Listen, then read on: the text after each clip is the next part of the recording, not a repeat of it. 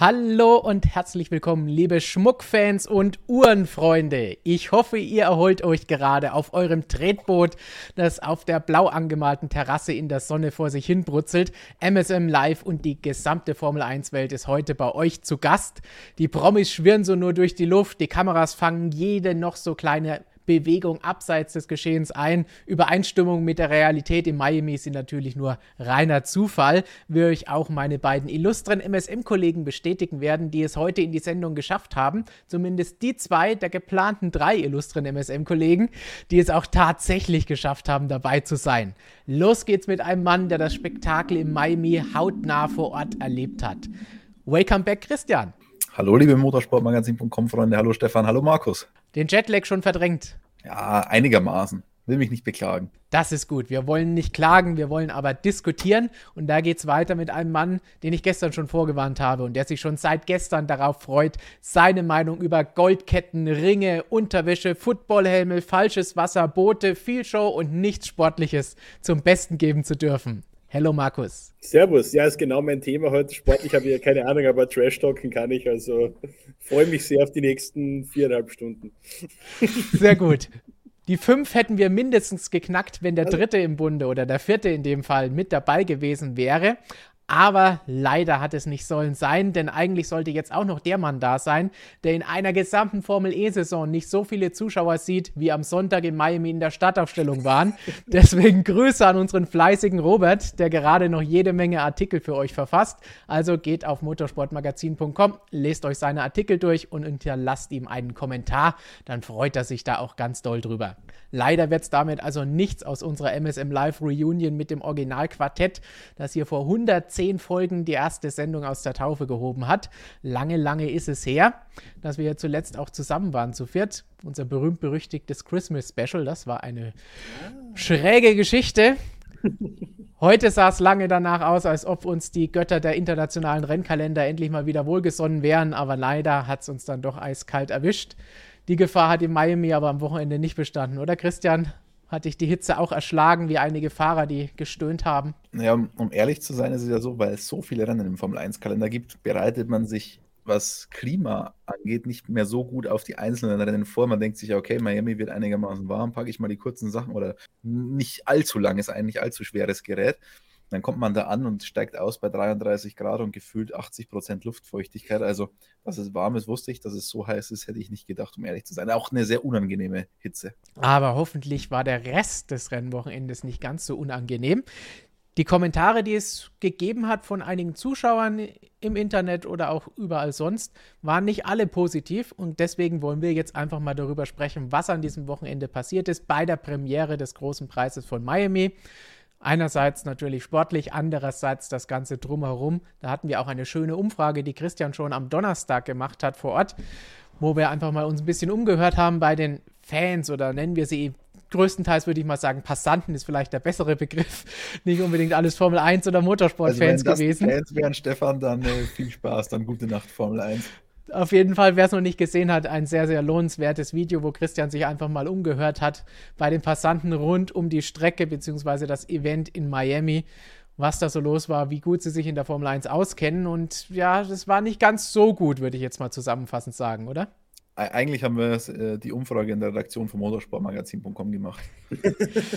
Waren alle verkleidet, wie, wie wir hier wie du. Und nachdem am, im anderen Video am Freitag einige nicht ganz verstanden haben, warum du so viele Uhren hattest, du hattest leider nicht den Vorteil wie ich, Uhren plündern zu können, die wir herumliegen haben. Das war natürlich Absicht und ein kleiner Spaß von Christian, auch wenn es einige nicht ganz mitbekommen haben. Pirelli hat mich noch tatkräftig unterstützt und hat mir dann diverse Armbänder noch gegeben. Genau, diese Pirelli-Reifenbänder. Sehr schön. Gut, ihr könnt natürlich wie immer alle mitdiskutieren, entweder im Live-Chat oder mit dem Hashtag AskMSM. Seid nett zueinander, wir wollen ja hier spannend miteinander diskutieren, aber es gibt immer unterschiedliche Meinungen. Das heißt nicht, dass die andere deswegen falsch sein muss, aber natürlich die von Christian, Markus und Robert, das ist ganz klar. Jetzt fragt ihr euch sicherlich, worüber wir genau mit euch diskutieren wollen und wie das aussehen wird. Die Frage haben wir uns bis eben auch noch alle so genau gestellt. Wir wollen es jetzt einfach mal suchen, dieses ganze Thema ein bisschen strukturiert anzugehen und am Ende werden wir wahrscheinlich von einem Thema ins nächste übergehen und wie immer überziehen. Markus, du hast ja schon viereinhalb Stunden angekündigt. Mal schauen, ob das hinhaut. Ich peile es auf jeden Fall mal an, sonst kann ich am Ende noch einen einstündigen Monolog halten. uh, da, da, wird Christian was dagegen haben und seinen Monologrekord, wenn gebrochen wird. Er muss nur ankündigen, wann dieser Monolog kommt, weil dann gehe ich raus und mache Feierabend. Alles gut. gut, aber vorher wollen wir natürlich diskutieren und da fangen wir mal an mit dem Rennwochenende in Miami und schauen erstmal auf die Strecke und auf das Rennen selbst. Danach kommen wir zu diesen ganzen Dingen, die im Umfeld waren, aber erstmal interessiert uns so ein bisschen das Sportliche. Vorher war ich wirklich gespannt auf die Strecke, wie das Ganze aussieht, wie das Feeling das sein wird, wie das Racing natürlich auch aussehen wird. Ist insgesamt, Fun Fact, 77. Formel 1 Venue gewesen, 77, Valtteri Bottas die Nummer und die Nummer 11, die elfte Strecke in den USA, die ein Formel 1 Rennen ausgetragen hat. Und jetzt wollen wir einfach mal schauen, uns langsam vortasten die Anlagen um die Strecke rum, Media Center, Paddock, die Wege, all die Dinge, die wir zum Beispiel in Saudi-Arabien, Christian ja auch ganz gern kritisiert haben. Wie war das so? Wie hat dir das da vor Ort gefallen? Ähm, eigentlich sehr gut. Also das Fahrerlager fand ich schön, es war kompakt. Das, solche Fahrerlager lieben wir immer, wenn wir nicht besonders weit gehen müssen. Wir sind ja faule Journalisten. Ähm, aber man, man trifft dann einfach viele Leute, mit denen man reden kann. Und das war eigentlich ganz cool. Das Media Center auch. Wir hatten zwar keinen richtigen Blick auf die Strecke, naja, einen ganz kleinen Blick hatten wir schon. Ähm, aber das war im Footballstadion drin, in so einer VIP, äh, ja nicht Loge, aber in so einem riesengroßen VIP-Bereich. Also das war eigentlich alles sehr schön. Da kann man sich wirklich nicht beschweren. Media Parkplatz, gut, da mussten wir ein bisschen weit laufen, über einen Kilometer. Was an sich ja jetzt nicht so dramatisch wäre, aber wenn man dann mit Rucksack und Tasche, man hat ja doch immer einiges an Equipment dabei und das dann bei 33 Grad und 80 Prozent Luftfeuchtigkeit, da war man schon richtig schön durchgeschwitzt, wenn man im Media Center angekommen ist. Aber das war es dann eigentlich auch mit der Kritik von der Veranstaltung oder von der Organisation. Sonst äh, ist das alles sehr, sehr gut gelaufen. Man hat sich da auch Tipps geholt und teilweise äh, Leute beschäftigt, die das andernorts auch schon gemacht haben. Also das heißt eine erfahrene Truppe der Media Center. Das hat alles wunderbar funktioniert. Grüße auch an Eckbert an der Stelle. Wer auch immer du bist, Grüße an Eckbert. Markus schließt sich da sicherlich mit an. Absolut, Legende. Sehr gut. Christian, dann schauen wir doch jetzt mal von dem Drumherum auf die Strecke selber. Bevor wir aber aufs Racing eingehen, einfach nur mal, was hast du von der Strecke selber gehalten? Hat dich das Ganze überzeugt und war es besser als erwartet? Ähm, ich glaube, das ist der Punkt. Es war ein bisschen besser als erwartet, aber ich habe halt auch nicht wirklich viel erwartet. Also ich bin mit sehr, sehr niedrigen Erwartungen darüber geflogen, weil wir sagen das ja immer so, das ist ja fast schon geflügeltes Wort geworden, so dieses Parkplatzrennen es ist tatsächlich ein Parkplatzrennen, weil es auf dem Parkplatz dieses Hard Rock Stadiums einfach ist, diese Formel 1 Strecke. Ja, es ist nicht so wie damals in Las Vegas 1982. Man hat jetzt einfach nicht den Parkplatz genommen und hat dann ein paar Reifenstapel aufgestellt und so einen Hütchenkurs drauf gemacht. Das nicht. Man hat da schon deutlich mehr draus gemacht es ist sicherlich nicht die beste Strecke im Rennkalender. Da braucht man nicht drüber diskutieren. Man hat einfach auch, man hat bei jedem Stadtrennen hat man die gleichen Probleme. Man kann nicht machen, was man will. Aber selbst bei permanenten Rennstrecken hat man ja irgendwelche ähm, Einschränkungen, dass man nicht unendlich viel Land hat, dass man die Höhenänderungen nicht so beliebig gestalten kann, wie man das gerne hätte. Also man hat immer Einschränkungen. Dass man jetzt alles machen kann, was man will, es ist sehr, sehr, sehr selten. Bei einem Stadtrennen hat man natürlich noch ein bisschen mehr Einschränkungen. Das hat man dem Ganzen auch angemerkt. Wie gesagt, ich bin mit sehr niedrigen Erwartungen gekommen. Deswegen war ich positiv überrascht. Wenn ich jetzt aber keinerlei Erwartungen gehabt hätte, einfach eine neue Formel 1-Strecke, dann hätte ich gesagt, okay, vielleicht nicht das Allerbeste. Also dann würde ich sagen, neutral bis schlecht. Neutral bis schlecht. Markus, so als Außenstehender, wie, wie siehst du diese Rennstrecke? Meine Erwartungen waren vielleicht nicht ganz so niedrig wie die vom Christian, aber sie waren niedrig und sie wurden genau erfüllt. Also ich glaube, so kann man es, so glaube ich, richtig sagen in meinem Fall. Ja, ich meine, da waren halt wirklich ein paar Passagen dabei. Also diese, diese Kombination da im, im Infield, das war halt wirklich äh, mehr oder weniger eine Go-Kart-Strecke. Sowas hat halt für mich auf einem Kurs, der wirklich jetzt neu für die Formel 1 äh, konstruiert wird, gebaut wird, einfach nichts verloren und sonst der Großteil der Strecke irgendwie, würde ich mal sagen, ja, belanglos. So, ja, man fährt halt irgendwie so entlang da. Es ist vielleicht auch hin und wieder ganz nett anzusehen. Die Autos sind an einer oder anderen Stelle.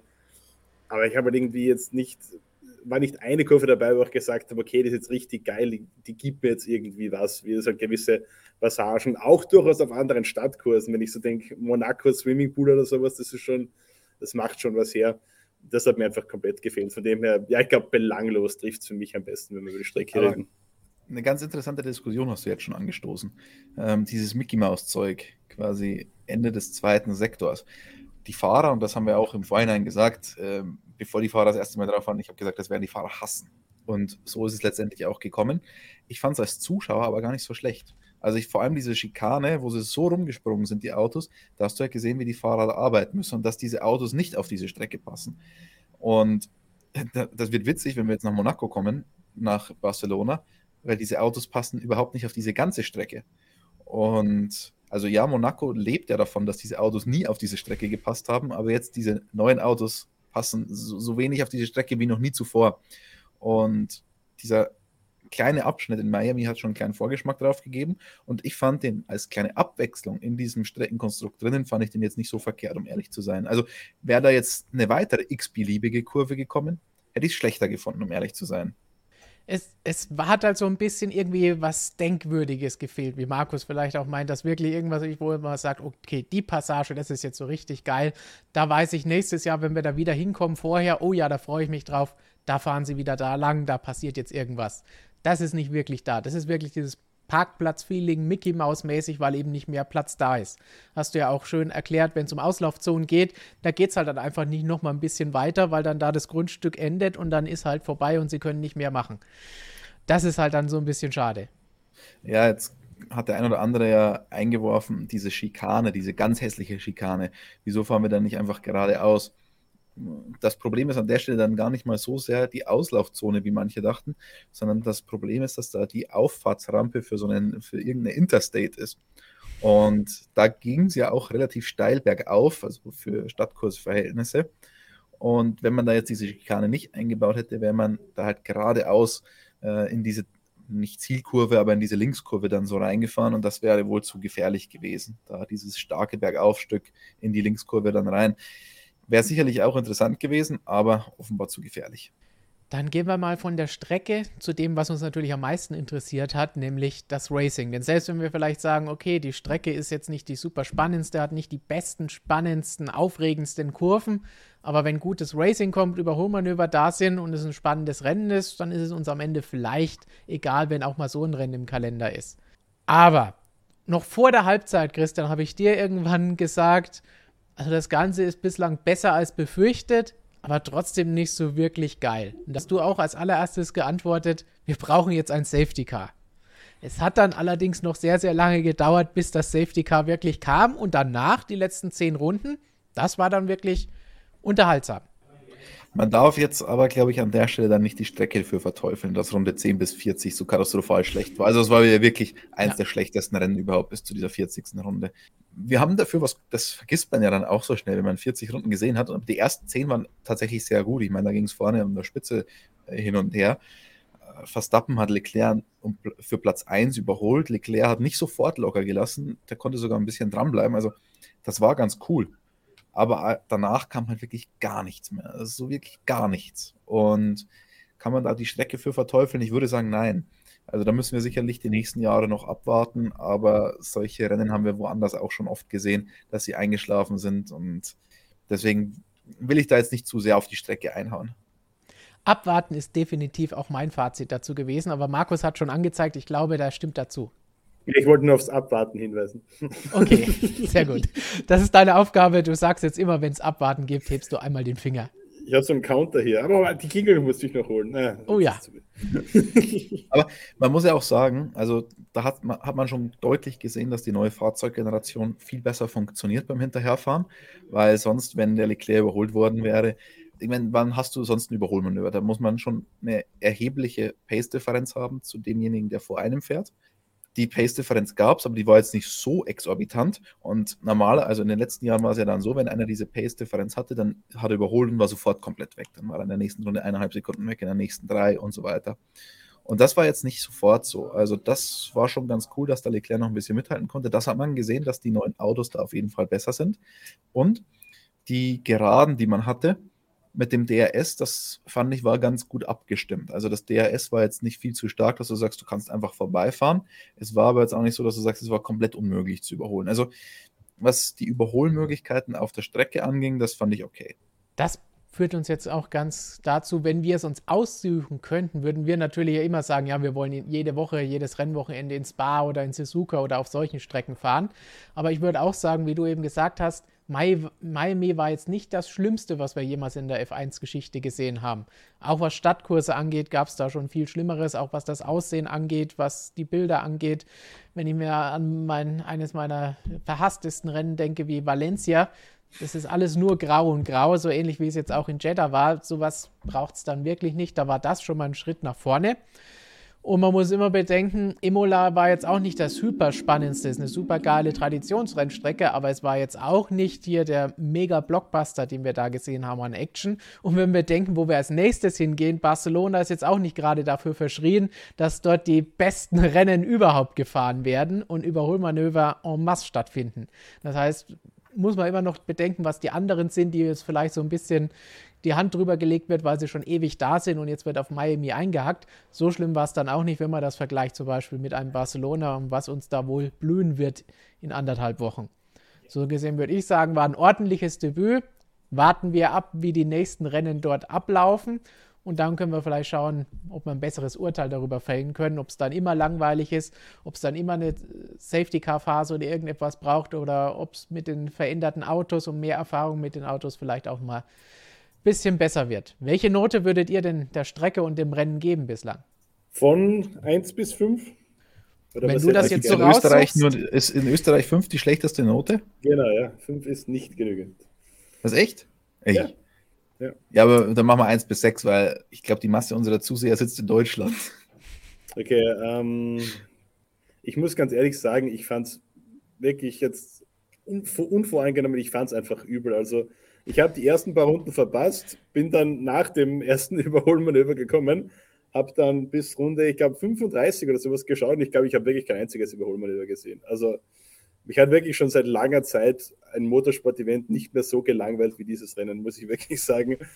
Von dem her, ja, weil es irgendwie neu war und ja, weil es irgendwie die Location, das Ganze cool ist, gebe ich noch eine 5. Aber von dem was ich gesehen habe, war es wirklich äh, eine glatte 6. Weil normalerweise, wenn ein Rennen um die Uhrzeit abends im Fernsehen ist, äh, dann ziehe ich mir das auch zur, zur Gänze rein, weil ich die Rennen immer mag, so am Abend, zu Primetime quasi, das finde ich geil. Aber in dem Fall habe ich mir echt nach 35 Sekunden gedacht, nee, ich gehe jetzt schlafen.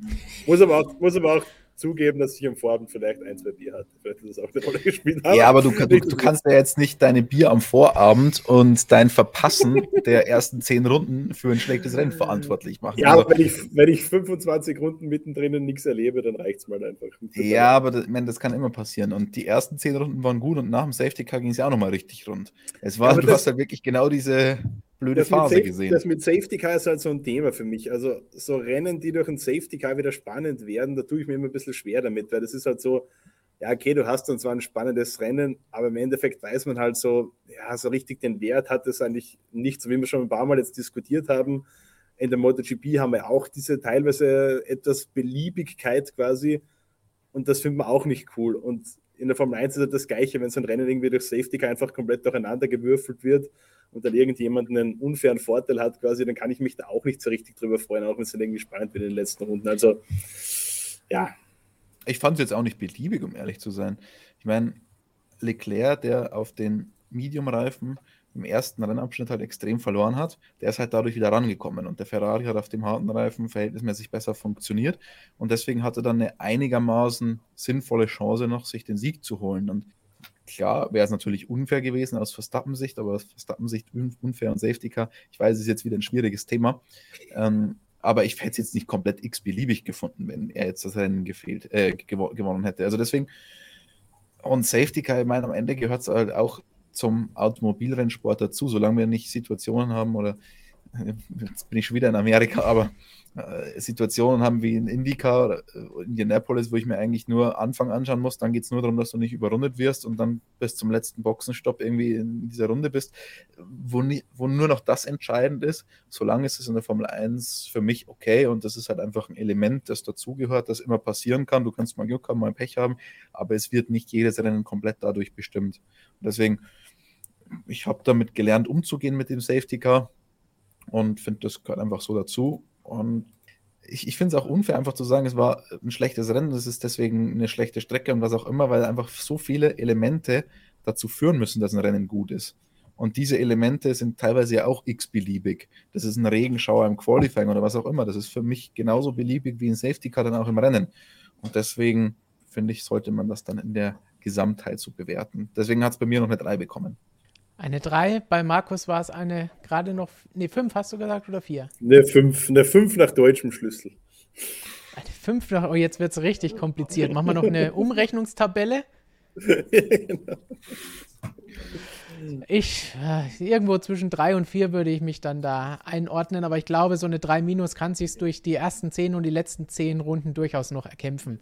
Weil, wie gesagt, warten wir mal ab, was wir in Barcelona vergeben müssen. Wir wissen, was wir in Imola erlebt haben. Und danach kommt Monaco dann auch gleich, das Christian ja vorhin auch schon mal angesprochen hat. Da wissen wir auch, wenn da kein Safety Car kommt, wenn da nicht Regen oder irgendwas dazwischen kommt, dann ist das definitiv nicht spannender als das, was wir hier gesehen haben. Und wie ja, also, diesen Autos abläuft auf der Strecke, die nochmal breiter sind, müssen wir auch erst nochmal abwarten. Ja, und diese, ich meine, klar, diese 30 Runden waren wirklich elendig schlecht. Also, ich habe wirklich selten mal Schlechteres gesehen als diese 30 Runden. Aber halt die ersten 10 Runden und die letzten 10 Runden, die waren wirklich top. Also, die waren wirklich richtig gut. Und das können nicht so viele Rennen dann von sich behaupten wiederum. Also, von dem her, nee, sehen wir es nicht ganz so negativ. Gut, dann noch eine Frage zur Strecke von Helmuck.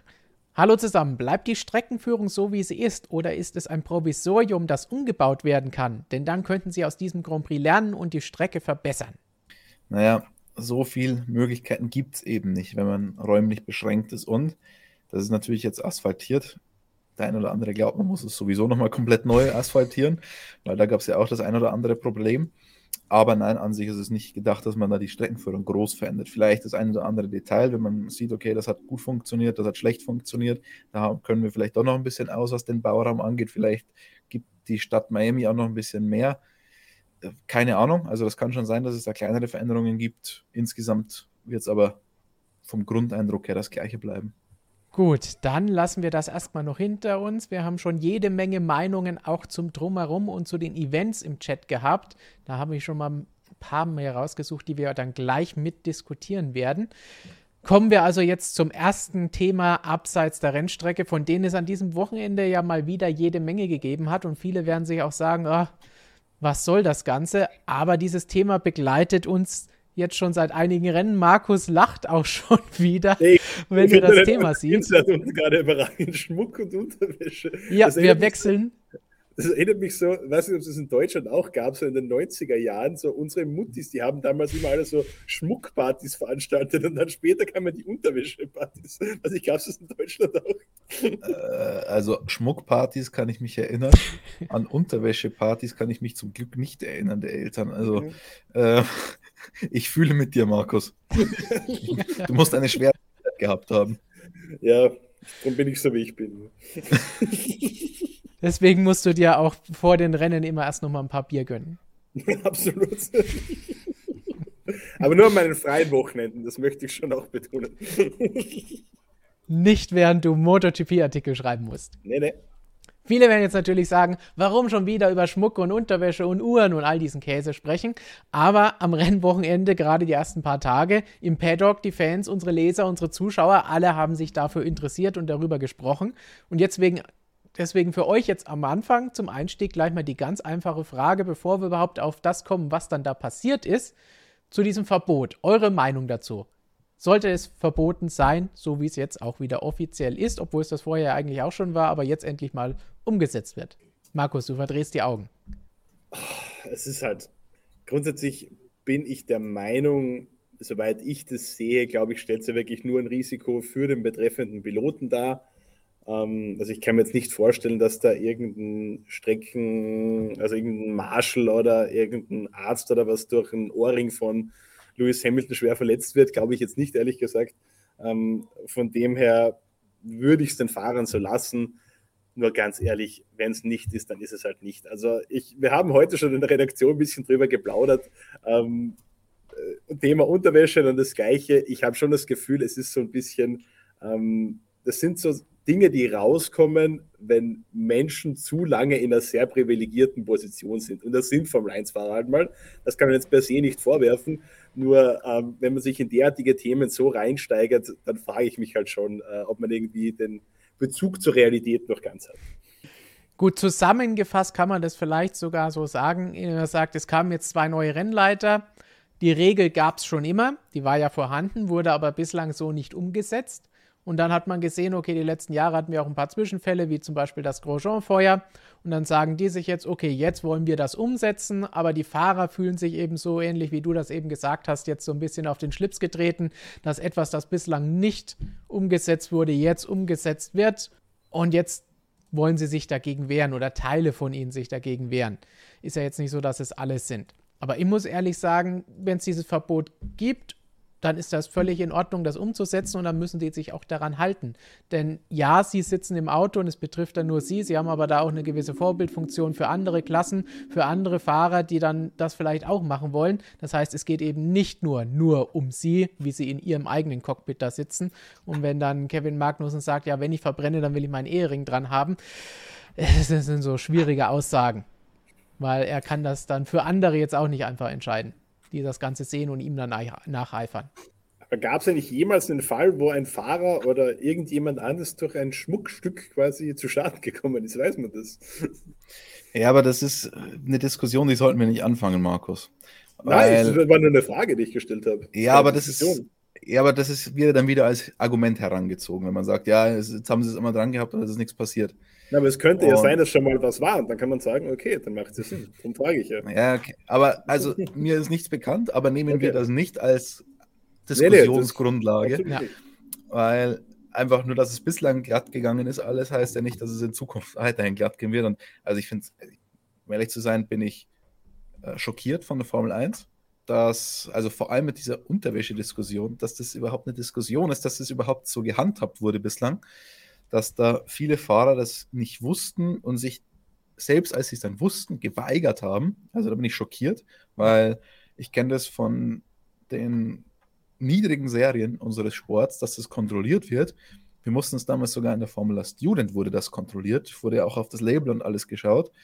Da gab es auch ein paar Spezialisten, die meinten, das kratzt dieses Label und so weiter, haben das dann abgeschnitten. Naja, Pech gehabt, du brauchst so eine neue feuerfeste Unterhose, weil wenn das nicht überprüft werden kann, geht das nicht. Und dass es dann in der höchsten Motorsportserie der Welt so gehandhabt wurde bislang, ich war schockiert.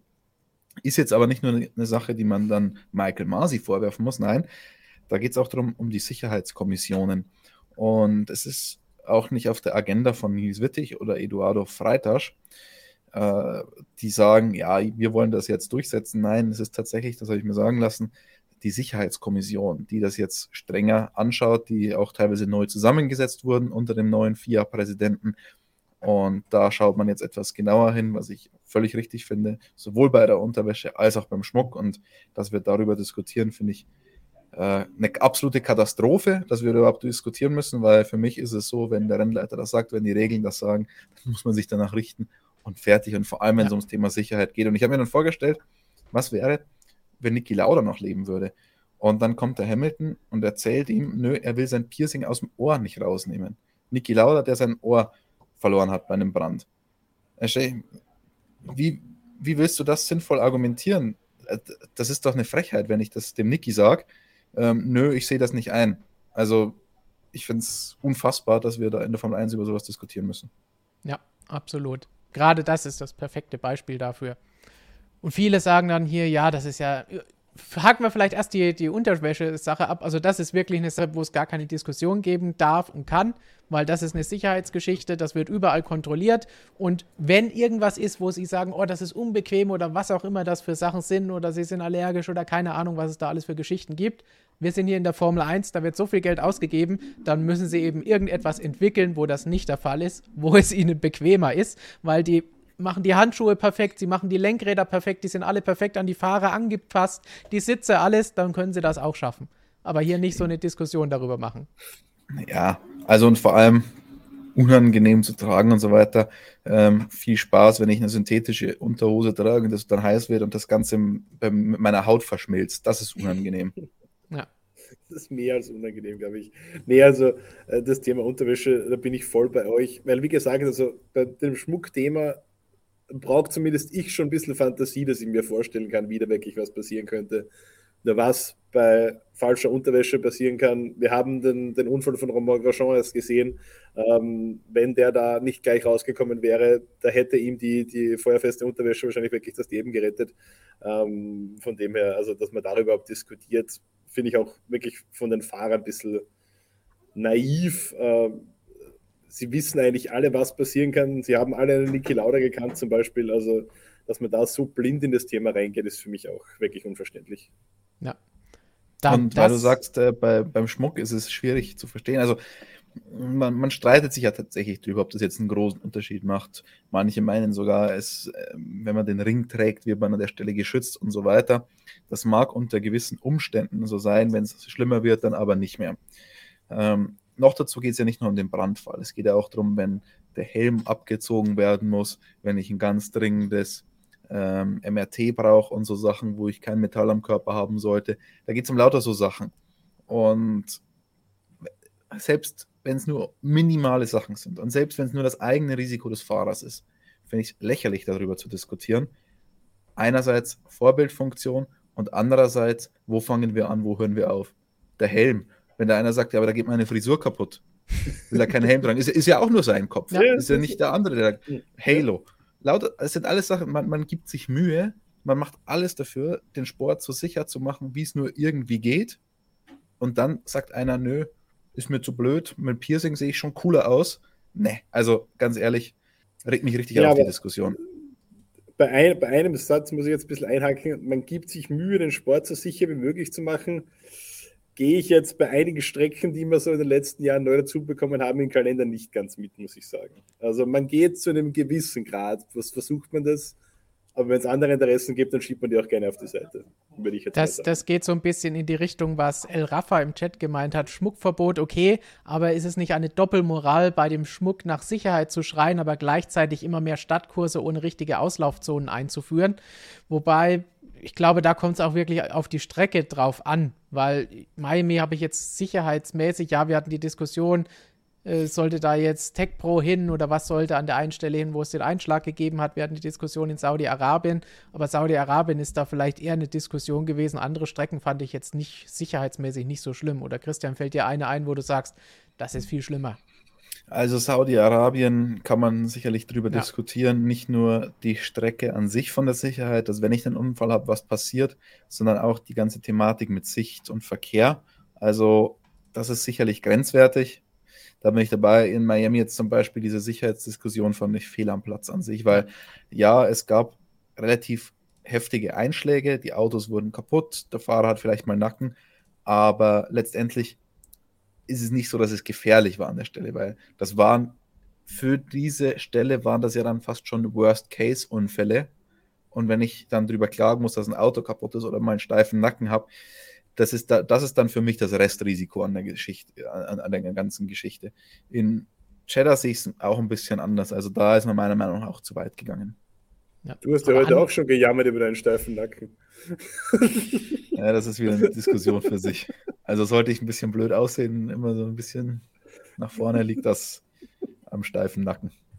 Gut, dann die, die sogenannten Begründungen der Fahrer, wenn wir uns das anschauen, die sagen, ja, das ist aber Privatsache, weil Ehring, weil Pierre Gasly hat irgendwas gemeint, er hat auch irgendetwas aus religiösen Gründen, das er dabei hat, weil er sich dann sicherer fühlt. Lewis Hamilton mit die diversen Piercings, über deren Platzierung wir nicht weiter diskutieren möchten und meint, das wäre nicht so einfach zu entfernen, muss man sich fragen. Und dann sagen sie, ja, wir unterschreiben irgendwas und dann seid ihr schön raus. Ich finde, das ist keine Lösung bei der ganzen Geschichte. Die Lösung für mich ist, es gibt diese Regeln und die haben, werden eingehalten. Die müssen eingehalten werden. Wie, also wie ich zu Beginn schon gesagt habe, wenn wir jetzt dran denken, es gibt ja genug andere Berufe, kann ich, glaube, wenn jetzt am Bau arbeitest oder sowas, oder in gewissen Fabriken, da gibt es halt auch eine Regelung, ähm, dass man sagt, die und die Arten von Schmuck ist nicht erlaubt oder die Haare müssen so und so getragen werden. Und da finde ich es jetzt irgendwie blöd, wenn sich jetzt da ein paar Herrschaften einbilden, weil sie Formel 1-Fahrer sind, dass jetzt bei denen solche Regeln quasi nicht gelten müssen. Wie gesagt, das ist für mich einfach der, da fehlt mir der Bezug zum normalen Leben, zur Realität einfach. Man bildet sich halt was darauf ein, dass man Formel 1-Fahrer ist und darum will ich das haben und will ich das haben und will ich das haben. Aber es ist ja trotzdem kein Wunschkonzert, es ist immer noch ein Beruf und wenn es da gewisse Regeln gibt, dann hat man sich an die zu halten. Wenn ich auf die Kartbahn gehe heute, ähm, da sind ja auch überall Warnhinweise. Frauen oder Männer mit längeren Haaren müssen ja auch die Haare verstauen, die sollen da nicht rumfliegen, ich darf keinen Schal tragen und was auch immer. Diese Regeln gibt es einfach der Sicherheit wegen, die werden eingehalten und fertig. Da braucht man nicht drüber diskutieren. Korrekt. Was, was mich an der ganzen Sache noch zusätzlich stört, ist die Tatsache, dass da einfach nur über die Medien diskutiert wird, anscheinend aber nicht so hundertprozentig miteinander. Und wenn, dann ist es nicht so verlaufen, wie man es haben wollte. Also macht man hinterher weiter und versucht irgendwo in Interviews das Ganze noch so ein bisschen in seine Richtung zu lenken. Oder Christian, du hast ja auch so ein bisschen recherchiert bei der Sache. Wie, wie siehst du diese ganze Geschichte? Weil ich finde, das Ärgerliche daran ist, dass es immer weiter hochgekocht wird. A, weil natürlich alle danach gefragt werden, aber B, weil natürlich auch alle immer wieder nachlegen. Und da kommen wir dann auch gleich zu Lewis Hamilton und Sebastian Vettel. Also ich muss sagen, die Aktion von Lewis fand ich ja witzig. Also deswegen habe ich es ja dann auch gemacht im Video, weil es ist einfach, man hat ja gemerkt, dass es völlig überspitzt dann war in dieser ja. Pressekonferenz. Und ich hätte es ja dann cool gefunden, dass, wenn er einfach so angekommen wäre und gesagt hätte, ja, okay, ich verstehe es schon, äh, ich nehme das Ding raus, aber er tragt dann hier trotzdem wieder alles. Also dann wäre es richtig cool gewesen, die Aktion, aber insgesamt fand ich es dann witzig. Ähm, Vettel, naja, mit der Unterhose mal, fand ich vielleicht nicht ganz so witzig, weil ich mir dann Vettel in Unterhose vorgestellt habe oder was auch immer. äh, ähm, ja, schwierig, weil wenn es die Fahrer stört, sind wir auch die Ersten, die, die sagen, dann sollen sie es auch sagen, wenn sie stört und sollen nicht irgendwie das Ganze hinter verschlossenen Türen oder was auch immer. Wir sind die Ersten, die sich darüber aufregen, wenn ein Fahrer nicht seine eigene Meinung sagt. Also von dem her finde ich das dann schon okay, wenn sie das auch so nach außen kommunizieren. Wenn sie so komische Meinungen haben. Ja, wie gesagt, ich weiß nicht, was da im Hintergrund abgelaufen ist, ob die da auch in Ruhe mit der FIA gesprochen haben.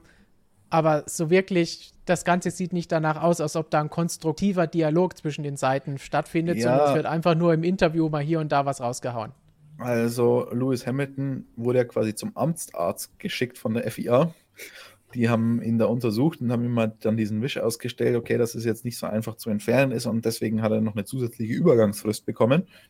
Hm, angeblich, das, was man hört, zeigte er sich da relativ kooperativ dann in der Öffentlichkeit hat er halt ein bisschen was anderes gesagt. Also da bin ich mal sehr gespannt, weil wenn man da die zwei Parteien hört, hört sich das durchaus unterschiedlich an. Vielleicht täte der Formel 1 in solchen Fällen äh, eine Safety Commission, wie es es in der MotoGP gibt, ganz gut. Jeden Freitag, 18 Uhr am Rennwochenende, können sich die Fahrer treffen mit den Sicherheitsverantwortlichen, in dem Fall von FIM und Promoter Dorner. Und dann kann über alle Sicherheitsthemen gesprochen werden. Und dann kann man das wirklich mal in der Runde diskutieren jeder hat seinen Input, da wird auch mal abgestimmt, was machen wir, was machen wir nicht. Und dann kann man sich eben solche ja, Spielchen über die Medien dann auch sparen und kann das mal vernünftig ausdiskutieren. Ich Habe jetzt gerade eben auch gelesen, dass das Schmuckverbot okay ist, aber ein Unterwäscheverbot kann jemand nicht nachvollziehen. Wichtig ist kein Unterwäscheverbot, nur nicht feuerfische Unterwäsche darf nicht getragen werden. Wichtiger Unterschied bei der ganzen Geschichte. Und dein Christian, Christian dein, dein T-Shirt findet großes Interesse im Chat. Ja, da gibt es auch eine witzige Geschichte dazu, denn ähm, ich bin ja jetzt auch nicht so in, in die Arbeit gekommen. Das finde ich immer witzig, wenn Leute im Urlaub waren und sich dann zehn T-Shirts gekauft haben, wo sie im Urlaub waren und dann nur noch so rumlaufen. Ähm, kommt bei mir jetzt aktuell ja auch hin. Aber nein, das T-Shirt wurde mit einem Motiv, das man sich ausgesucht hat, direkt quasi im Eingang des Media Centers gedruckt. Und nicht nur für Medien, sondern auch für die ganzen Teams. Und da waren teilweise Schlangen, das kann man sich nicht vorstellen. Also da haben manche Leute Stunde angestanden, nur um so ein T-Shirt zu kriegen. Kommt man sich dann das Motiv aussuchen, die Größe. Äh, leider gab es bei mir dann nur noch L, als ich an der Reihe war, weil ich mich davor nicht anstellen wollte. Man hatte doch noch ein bisschen was anderes zu tun an der Strecke. Und ja, das fand ich aber eine coole Aktion. Konnte mir live zuschauen, wie die das dann bedruckt haben. Ähm, hat mir gefallen. Also da, das war so ein Sieb, das hat man dann da aufgelegt und dann haben die so mit der Farbe so drüber gescrollt einmal, quasi jede Farbschicht dann einzeln. Und dann kam das in so einen kleinen Ofen, wurde das ganz schnell getrocknet und dann konnte man es gleich mitnehmen. Und nach diesem Ausflug in die T-Shirt-Druckerei sprechen wir weiter über Lewis Hamilton und Sebastian Vettel. Fangen wir an mit, mit Lewis Hamilton, den du eben schon angesprochen hast. Da kam auch von Timo die, die Aussage, es gibt nicht nur schwarz oder weiß. Es war voll in Ordnung, meint damit das Rennen. Peinlich waren die Kinder Vettel und Hamilton. Die wären aber auch am Hockenheimring peinlich gewesen. Das heißt, es lag nicht an Miami und an dem Kurs dort. Was man durchaus als korrekt ansehen und so einstufen muss. Ich stimme Christian völlig zu. Die drei Uhren, die zig Tonnen Goldketten, die Ringe an jedem Finger, die Louis umgehängt und sich angemacht hatte. Das fand ich auch witzig. Das konnte man verstehen. Kann man sogar sagen, okay, PR-Marketing-Leute oder ob Louis sich das selber ausgedacht hat, clever gemacht. Gleich noch die, die Uhren vom Sponsor mit dran gehabt, bei dem er am Tag davor ein Event hatte und Golf gespielt hat. Also, das ist schon recht clever gewesen und dann auch witzig, finde ich gut gewesen. Vorausgesetzt, vorher war alles in Ordnung. Das heißt, vorher wurde auch mit der FIA gesprochen und es wurde dann auch so diskutiert und nicht einfach nur so provokant das Ganze da gemacht. Da ist es noch so ein bisschen auf das Messer schneide, was das Ganze ist. Aber insgesamt war es nichts Böses. Es war einfach unterhaltsam, bringt so einen gewissen Charme mit rein. Habe ich jetzt nicht als irgendetwas Schlimmes angesehen. Markus, du hast sicherlich auch Lewis Hamilton gesehen, wie er fünf Tonnen schwerer als er normalerweise ist in der PK gesessen hat. Ja, also so komme ich ja normalerweise auch immer die Arbeit. Ne? am Eingang musst du immer alles ablegen, am Metalldetektor. Markus, Markus Lebensmotto ist ja, es muss klimpern beim Pimpern. Nein, ist nicht mein Motto. Ähm, ja, so, zum Thema Lewis Hamilton. Ja, ich fand es auch witzig. Ähm, ich finde es auch immer gut, wenn Fahrer oder generell Sportler, wenn die irgendwie ein Anliegen haben, wenn ein Thema wichtig ist, wenn sie das auch äh, zeigen und da auch kommunizieren und eben da auch dahinter stehen und versuchen, da eben irgendwas voranzutreiben. Lewis Hamilton ist ja auch bekannt dafür, dass er sowas eben gerne macht.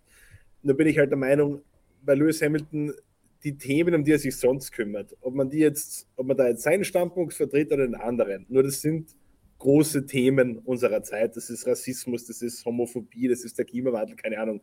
Und da zu sagen, hey, ich habe eine Message und die will ich transportieren, das finde ich super. Wie gesagt, egal wie man jetzt zu den Themen steht. Ähm, aber das ist halt irgendwie so ein, so ein Nicht-Thema, so aufgeblasen. Nee, also hätte ich jetzt nicht gebraucht, muss ich sagen.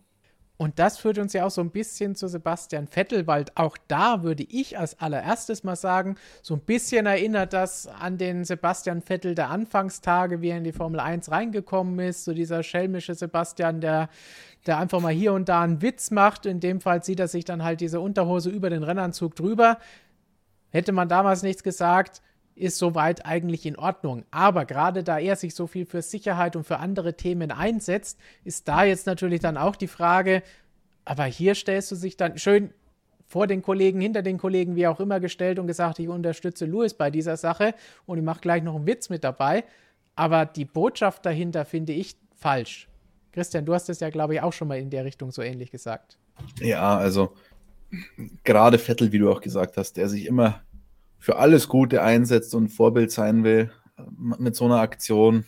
Und man muss sagen, bei, bei der ganzen Unterwäsche-Sache, da ging es jetzt nicht um, um Hamilton. Da waren es vier, fünf Fahrer, denen das äh, aufgestoßen ist, als Rennleiter Nils Wittig die Piloten da im Fahrerbriefing von Australien darüber informiert hat. Das war nicht nur Lewis Hamilton. Also da geht es nicht nur um ihn.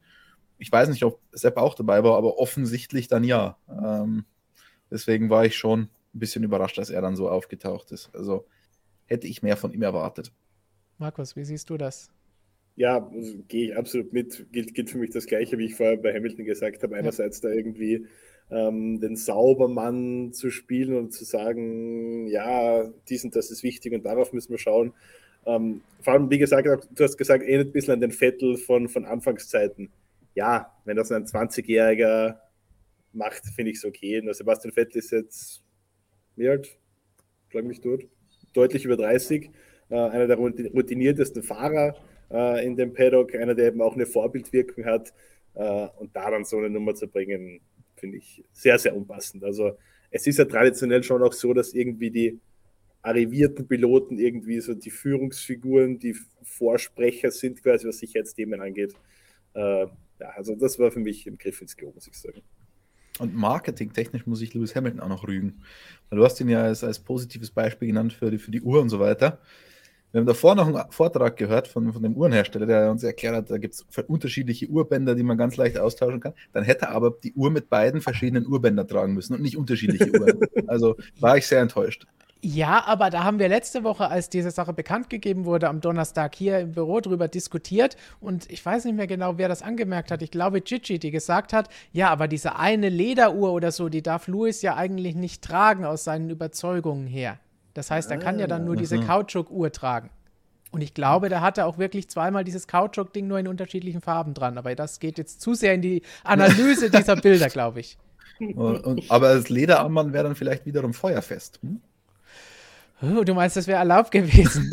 Wobei eine Uhr, die immer erlaubt ist, ist die, die sie ohnehin immer auf die, auf die Handschuhe drauf ja, haben. witzigerweise habe ich das gedruckt. den Uhrensponsor auch gefragt, ob das, weil da gibt es ja auch Diskussionen, das war ganz witzig, das wurde ja dann tatsächlich noch explizit in die Race Director Notes aufgenommen, dass Uhren explizit jetzt mit zum Schmuck dazugehören, weil das davor noch nicht klar war, dass Uhren auch verboten sind und manche Fahrer sogar mit Uhren gefahren sind.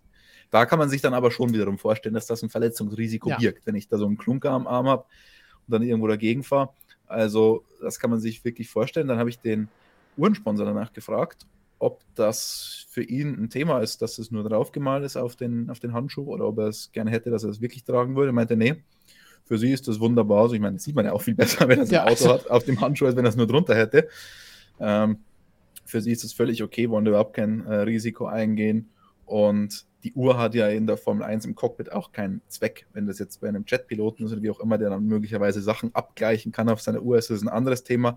Aber da ähm, ist ja geht ja völlig. Wenn du ein paar Sektoren mitstoppen willst oder sowas. so, so wie Short Todd. Sean Todd. Also ich, ich bin gerade einigermaßen schockiert, dass überhaupt irgendjemand unter einem Rennoverall oder unter einem Handschuh oder keine Ahnung, wo sie sich dann genau befindet, während dem Rennen eine Uhr tragen wollen würde. Also das macht mich gerade ein bisschen fertig. So. Ja, Markus, teilweise sind die Uhren in der Formel 1 jetzt nicht die Mercedes-Uhr, die ist auch nicht gerade günstig, aber diese Richard Mill-Uhren, die da teilweise getragen werden, die kosten ja 250.000 Euro. Ähm, die möchte ich dann auch nicht ablegen vor dem Rennen und danach nicht mehr kriegen. Werden ja schon genug Uhren geklaut in der Formel 1, wie wir wissen. Das ja, ist, ist tatsächlich der Fall. Vielleicht geht es einfach um Angst vor Diebstählen. Darum geht es vielleicht um den ganzen Schmuck im Körper. Ja, aber andererseits würde ich die auch nicht unbedingt im Cockpit tragen wollen, wo die Hand auch gern mal irgendwo gegenschlägt. Auch, ja. Vielleicht einfach also, zu Hause lassen. Es, es, gibt keine gute Lösung für dieses Problem. Hat nicht letztens in der ich glaube, Formel E war es nicht, irgendein Fahrer noch erzählt, dass er irgendwo dagegen gekracht ist und die Hand nicht mehr schnell genug vom Lenkrad bekommen hat. Was Formel E, was DTM, ich weiß es gar nicht mehr ganz genau. Auf jeden Fall hat sich einer beklagt darüber. Und dann stellt man sich vor, der hätte dann noch eine Uhr drauf.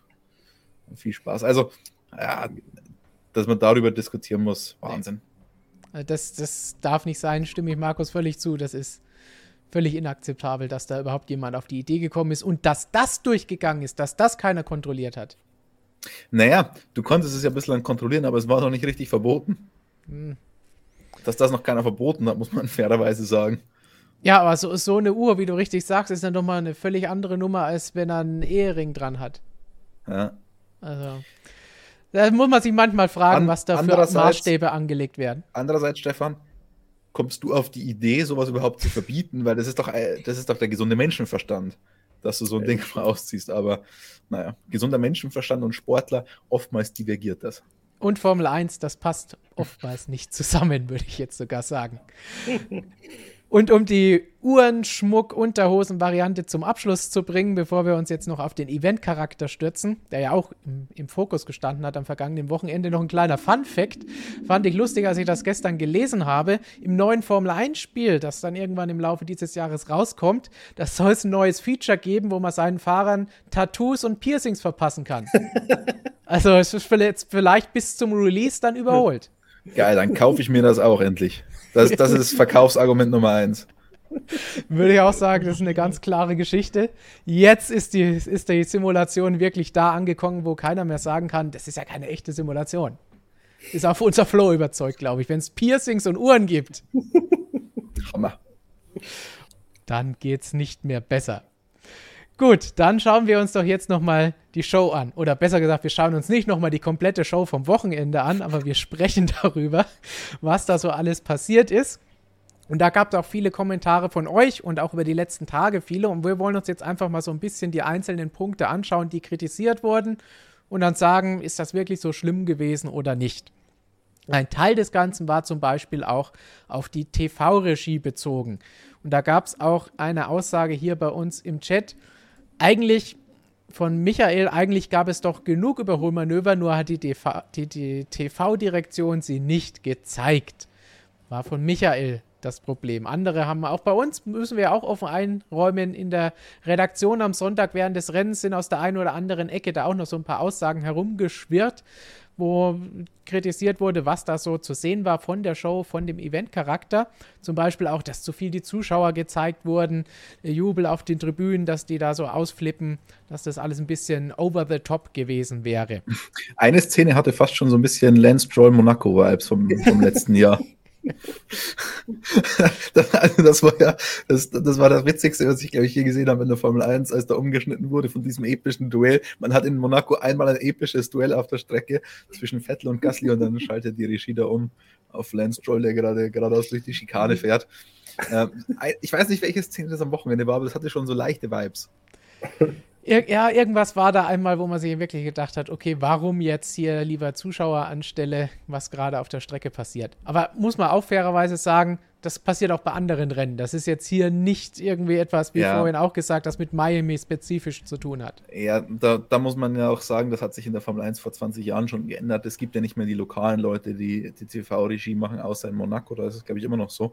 Sonst macht das immer die Formel 1 ähm, die das Bild da komplett abmischt. Fairerweise muss ich aber dazu sagen, ähm, habe ich mich auch einmal über die Regie aufgeregt, äh, habe dann festgestellt irgendwann, okay, ich, ich, war selber zu blöd, das richtig zu sehen, als es da um Perez gegen Sainz ging und Verstappen gegen Leclerc, also zweimal quasi der Kampf Red Bull gegen Ferrari. Ich gesagt, schalte doch um, ich will das andere sehen, dabei war schon längst umgeschaltet, hat das andere schon gesehen. Also äh, wer frei von Fehlern ist, der werfe den ersten Stein an dieser Stelle.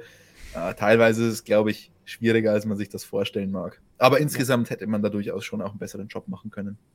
Die Frage ist halt immer, was will man transportieren? Und ich meine, wir sind jetzt sicher eine, eine andere Zielgruppe als vielleicht der Großteil der Leute, die man mit diesem Rennen erreichen würde. Also ich glaube, das Publikum jetzt bei dem Grand Prix war vielleicht nochmal ein anderes als bei einem durchschnittlichen Formel 1-Rennen, weil es eben diesen ganzen Event-Charakter hatte. Und die Leute, die sich das ansehen, wollen dann vielleicht auch eher irgendwelche VIPs sehen oder irgendwelche Leute auf der Tribüne als ein Duell um Platz 6 oder sowas. Also für uns war es jetzt wahrscheinlich schlechte Regie, aber für das Ziel, das man damit erreichen wollte, war es vielleicht sogar stimmig, ähm, was zu den Event-Charakter angeht quasi. Ja, die, die Fans auf der Tribüne haben ja die ganze Zeit auf die Halftime-Show gewartet wir haben halt dann, wobei, ich muss sagen, bei, bei diesem Rennen zur, zur, Halbzeit hätte ich mir auch eine Halftime-Show gewünscht. Also, dass die alle mal kurz anhalten und irgendwas passiert, wäre wär nicht so verkehrt gewesen. Keine Rennunterbrechung. Das war ungefähr zu dem Zeitpunkt, wo ich dich gefragt habe, was, was machen wir jetzt hier daraus? Ist das jetzt besser als erwartet oder ist das doch einfach nur Mist? Aber es war anscheinend hier bei Max und Charles Leclerc, wie mehrere Zuschauer im Chat angemerkt haben. Und einer noch so ein bisschen suffisant schön gesagt, 88580, gab ja größtenteils auch nichts Interessantes sonst zu sehen, bis auf ein paar wenige Ausnahmen. Da konnte man auch die Fans zeigen. Ja, valides Argument, kann man nichts dagegen sagen. Muss man wahrscheinlich leider so anerkennen. 40 Fohlen sagt ganz klar peinlich und überzogen das Ganze. Das war wirklich Fremdschämen pur. Vor Ort war das wahrscheinlich ein bisschen anders, aber vor dem Fernseher war das echt schwer auszuhalten. Wie gesagt, teilweise harte Stefan, Kritik. ins Wort gefallen? Nein, ich war gerade fertig. Ähm, ist ein valider Punkt. Also, ich glaube, man kann mir jetzt auch viel vorwerfen, aber dass ich zu wenig den Sport liebe oder wegen dem Drumherum da bin, kann man mir, glaube ich, nicht vorwerfen. Aber, ja, du alter Kaigo-Fanboy, sicher. Ja, ich habe mich eigentlich nur auf das Konzert gefreut. Aber das Kaigo-Konzert, das war ja schon am Mittwoch. Also es hat mich ähm, vom Rennwochenende quasi nicht abgehalten oder nicht abgelenkt. Ähm, aber wir haben ja am Mittwoch dann diese Führung bekommen über dieses ganze Gelände und durften uns dann auch diese Orte anschauen, wo, das, wo die Fans dann oder die Super-VIPs sich das anschauen können. Von einem Ort war ich ähm, richtig überzeugt. Es war, es war wirklich witzig. Also teilweise war es einfach cool und das hat dich gepackt teilweise war es einfach schlecht. Also da war so eine VIP-Tribüne, da hast du die Strecke kaum gesehen, warst richtig weit weg. Da habe ich mir gedacht, also wenn ich für einen Stehplatz so viel Geld ausgeben würde, wäre es zu viel. Und das geben, da geben dann die VIPs Tausende von Euros aus. Ähm, aber wenn man das dann wirklich aus nächster Nähe sieht und dies, diese Marina zum Beispiel, völliger Schwachsinn natürlich. Wenn du dann aber dort sitzt, dann ist es irgendwie, irgendwie hat das schon was. Also das kann ich schon verstehen, dass man das witzig findet. Und deswegen finde ich, also wie gesagt, ich bin mit einer negativen Grundeinstellung eigentlich hingefahren und war dann relativ neutral, wenn nicht sogar fast ein bisschen positiv gestimmt nach diesem Mittwoch, als wir das alles mal erleben konnten. Dieses, da haben wir wirklich diese Experience, das Erlebnis von diesem Miami Grand Prix bekommen. Sollten sich die anderen äh, Veranstalter vielleicht auch mal eine Scheibe abschneiden, dass man den Leuten das auch mal zeigt, worum es da wirklich geht, weil sonst beurteilen wir das aus unserem Media Center und, und kriegen da relativ wenig mit. Die Amerikaner haben es definitiv richtig gemacht. Ähm, und da haben wir einfach ein Feeling dafür bekommen. Und dann hat es einen mitgenommen. Aber ich kann auch verstehen, wenn man am Fernsehen sitzt oder das aus der Redaktion macht, dass es einen dann aufregt. Da kommen wir doch jetzt gleich dazu, denn es gab ja noch ein paar mehr Punkte. Wir haben jetzt gerade eben schon ein paar, die mit der Regie zu tun hatten, angesprochen. Aber Felix sagt hier zum Beispiel, jede zweite Kameraeinstellung wurde auf diese hässlichen Boote oder den Pool geschaltet. Soll das noch Formel 1 sein? Ich frage für einen Freund. Du hast eben diese Boote schon angesprochen, Christian. Das war ja auch schon vor dem Rennwochenende die große Nummer hier, der Fake Pool, der da war, beziehungsweise die Boote, die da stehen. Klingt jetzt vielleicht ein bisschen dämlich, aber es ist immer noch besser, wenn die auf falschem Wasser stehen, als wenn die da noch extra Wasser hingeschüttet hätten und das dann ausläuft oder sonst irgendwas Blödes passiert. Wobei, Bernie hätte vielleicht ein Loch dann zur Rennhälfte reingebohrt, damit was passiert auf der Strecke. Vielleicht ist das dann seine Sprinkleranlagen-Idee gewesen. Aber insgesamt habe ich immer noch lieber das drumherum um die Strecke, als so wie es um die Strecke in Valencia oder Jeddah oder sonst wo aussieht, wo nur diese Beton- und Zaunwüsten sind. Da habe ich dann lieber sowas, wo nebenbei halt Show ist, okay, aber es sieht immer noch schöner aus und selbst wenn man hin und wieder mal dahin schaltet, ist immer noch besser als dieses Grau und Grau, das man woanders hatte. Das stimmt.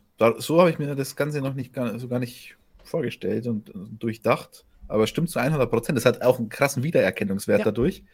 Ähm, du wusstest sofort, okay, diese Kurve, das ist die Marina-Kurve. Das war witzig. Also insofern, und, und es macht ja dadurch das Rennen nicht schlechter und die, nee. und die Strecke nicht. Also von dem her, da hast du recht. Hat absolut den, den Punkt, den ich halt da sehe bei den ganzen VIP-Launches und Fake Marina da und der Pavillon dort und sowas. Wir haben im Vorfeld mitbekommen, Ticketpreise in Miami. Warum sind die Ticketpreise so? Ich nehme schon mal an, weil es den ganzen Müll, sorry, dass ich das sage, äh, gibt. Und da frage ich mich halt schon, ist das, was vom, ist, will die Formel 1 das sein? So ein reines Schickimicki-Event, wo sich jeder Normalverdiener ein halbes Jahr die Kohle zusammensparen will, dass er da hin kann. Also, das ist ja, aber Markus, ein sehr, sehr zweischneidiges Schwert, muss ich sagen. Mhm.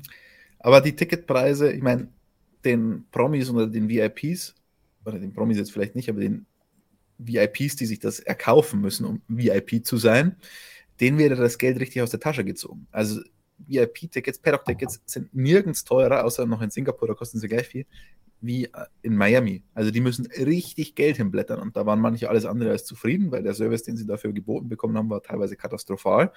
Und wenn du das Rennen dann auf so einer Yacht verfolgen wolltest, dann musstest du auch richtig, richtig, richtig Geld hinblättern. Das wurde nicht subventioniert mit dem Stehplatzticket für 800 Dollar. Das war einfach eine Frechheit des Veranstalters. Das ist eine Frechheit. Letztendlich, wenn ich Veranstalter bin und dafür 800 Dollar nehmen kann, wäre ich ja auch irgendwie dumm, wenn ich es nicht machen würde, muss man leider sagen. Ähm, oder ein Tribünenticket für 2000 Dollar aufwärts. Wenn, wenn du die Preise nehmen kannst und es ausverkauft ja. ist, wärst du halt leider irgendwie dumm, wenn du es nicht machen würdest.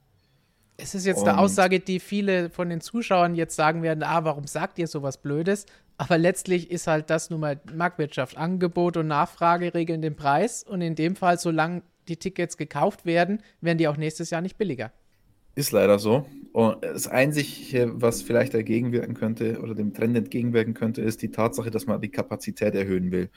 Das ist ja auch ein riesengroßes Problem mit Parkplatz, weil man fährt ja auf einem Parkplatz. Der Parkplatz ist ja so nicht mehr vorhanden. Hört sich irgendwie komisch an, ist aber so. Und man hat ja ein relativ großes Verkehrschaos erwartet. Dazu kann ich leider nichts sagen. Oder was heißt leider? Dazu kann, ich zum, dazu kann ich zum Glück nichts sagen, weil ich ja in der Früh lang vor Veranstaltungsbeginn hinfahre und am Ende lang nach Veranstaltungsende wieder wegfahre. Deswegen kann ich jetzt nicht sagen, wie es staumäßig aussah. Aber man will da die Kapazität auch durchaus erhöhen. Und wenn dann das Angebot viel größer ist, vielleicht kann man dann auch die Tickets ein bisschen günstiger machen. Ich wage es zu bezweifeln. Ich habe den Herrn auch kennengelernt, den Chef Es ist, wie man es erwartet, ein Geschäftsmann. Ist ja auch nichts Verwerfliches dabei. Nur aus Formel 1-Sicht ist es natürlich ein bisschen dramatisch, aber man braucht sich ja nur Monza zum Beispiel anschauen. Letztes Jahr, als man eine Verknappung der Tickets hatte aufgrund der Pandemie, als nicht so viele Leute kommen durfte, was hat man gemacht? Man hat die Preise verdoppelt. Ist nicht aufgegangen, die Rechnung. Aber jetzt, bei dem Boom, den wir aktuell in der Formel 1 sehen, die ganzen europäischen Rennen sind quasi ausverkauft, kann ich mir durchaus vorstellen, dass die äh, Promoter in den nächsten Jahren sagen, Moment mal, wir können ja jetzt auch wieder mehr Geld verlangen, weil die Preise sind in den letzten 10, 20 Jahren einigermaßen stabil geblieben, die Eintrittspreise in der Formel 1. Die waren vor 10, 20 Jahren auf einem unfassbar hohen Niveau. Warum? Weil es die Nachfrage gab, vor allem in Europa, Schumacher-Boom, Hockenheim, Nürburgring, die waren immer ausverkauft zur Schumi-Zeit. Dann ging teilweise gar nichts, die Preise sind teilweise auch ein bisschen runtergegangen und wenn wir jetzt so einen Boom wieder haben, kann ich mir durchaus vorstellen, leider, dass die Tickets äh, in Europa auch deutlich teurer werden sehe gerade hier die Frage, wer geht jetzt zum Formel-1-Rennen, um im Pool auf dem Handy den Grand Prix zu verfolgen? Wobei man auch da wieder verteidigend sagen muss, das gibt es überall und wir kommen demnächst nach Monaco. Ich sehe da keinen Unterschied zu dem, was wir in Miami jetzt gesehen haben, was wir seit Jahrzehnten in Monaco sehen. Das heißt, jeder, der Monaco sagt, toll, Tradition, da müssen wir fahren, das ist alles super, und sagt, Miami war alles scheiße und zu viel Show und Event und alles nicht gut und kein Sport, sorry, das ist exakt das Gleiche. Ja, es ist an den Markt angepasst, an Amerika, das heißt immer ein bisschen anders, aber an sich ist es exakt das Gleiche. Nur, dass ich in Monaco noch nie so ein cooles T-Shirt bekommen habe. Korrekt. Und das Media Catering sich dort. In Monaco gibt es auch nur Hemden und Sakko, Christian. Was gibt es da, Entschuldigung? In Monaco gibt es keine T-Shirts, da gibt es nur Hemden und Sakkos. Entschuldigung, Entschuldigung. Gut, ein großer Punkt waren auch die Promis, wobei auch da haben wir auch bei anderen Rennen da, ja, in so einer Dichte vielleicht nicht, aber auch das lenkt für mich jetzt nicht so sehr vom Rennen ab, dass man sagen muss, oh, deswegen ist jetzt alles schlechter geworden. Dann auch bei uns in der Redaktion gab es den einen oder anderen Aufschrei, als die drei aufs Podium gegangen sind und die Footballhelme auf hatten. Sehe ich persönlich jetzt auch nicht wirklich schlimm, was wir schon alles da auf hatten, wie die Pokale ausgesehen haben, irgendwelche Cowboy-Hüte von Pirelli oder sonst irgendwas, sehe ich jetzt auch nicht schlimm, wenn sie da jetzt hier so einen Footballhelm auf hatten. Hat sich daran von euch irgendjemand gestört? Also, Thema Promis ist für mich immer so, das kann grundsätzlich was Gutes sein für ein Sportevent. Ähm, wenn ich jetzt wirklich Persönlichkeiten dort habe, die einfach Fans von dem Sport sind und sich das gar nicht mehr ansehen wollen und da auch einen gewissen Wert quasi für die Veranstaltung haben. Ich weiß noch, vor ein paar Jahren war zum Beispiel mal äh, Keanu Reeves, Brad Pitt bei der MotoGP, weil die einfach große Motorrad- und MotoGP-Fans sind. Und er sind Stars und haben gleichzeitig eine Begeisterung für den Sport und dann finde ich das auch cool. Wenn es aber nur um die Selbstdarstellung dieser Persönlichkeiten geht, also jetzt Paris Hilton zum Beispiel. Hallo, die, die hat sich sicherlich äh, bei McLaren die MGUH erklären lassen. Ja, die habe ich gerade auch im Kopf, weil wir vorhin über Unterwäsche oder keine Unterwäsche geredet haben, da ist mir jetzt gerade eingefallen. ähm, ich bezweifle jetzt, dass Paris Hilton die große Formel 1 Insiderin ist. Es ist einfach für die mal wieder eine Möglichkeit, irgendwie mal in der Öffentlichkeit zu stehen. Und dass so ein Event dann, wo eigentlich die Stars, die Fahrer sein sollten, dann für die Eigenwerbung von solchen Persönlichkeiten äh, missbraucht wird, das widerstrebt mir ein bisschen. Also Promis, wenn sie irgendwie einen Wert für die Veranstaltung haben und wenn das wirklich ein ernsthaftes Anliegen denen ist, finde ich okay. Einfach nur so zur Eigenwerbung, das finde ich kacke.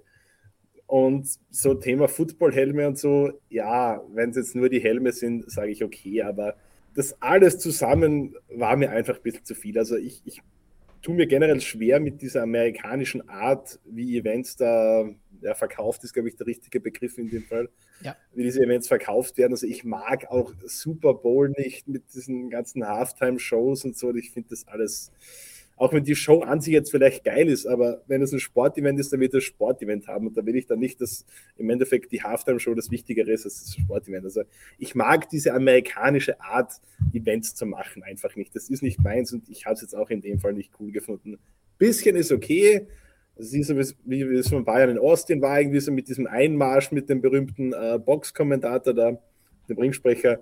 So ein so ein Element drinnen, okay, sage ich, ist cool, ist witzig, kann man mal machen, aber das war mir jetzt einfach zu viel, muss ich sagen.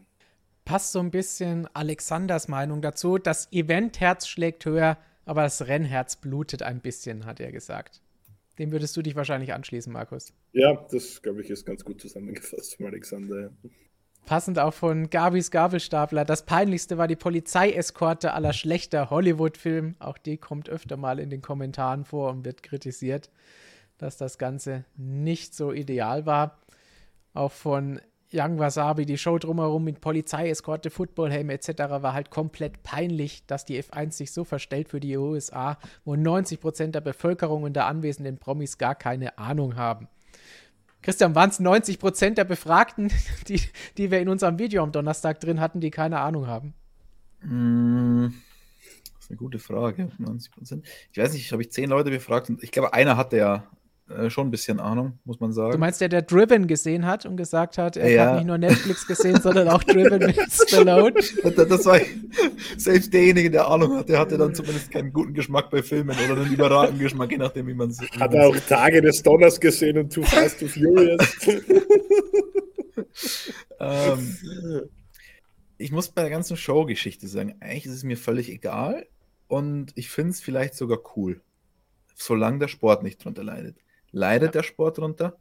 Nee, also ich sehe nicht, wo der Sport darunter leiden würde. Fairerweise muss ich auch sagen, ich habe die äh, Siegerehrung bis heute noch nicht gesehen, weil während der Siegerehrung bin ich schon wieder am Arbeiten, Stimmen sammeln und so weiter.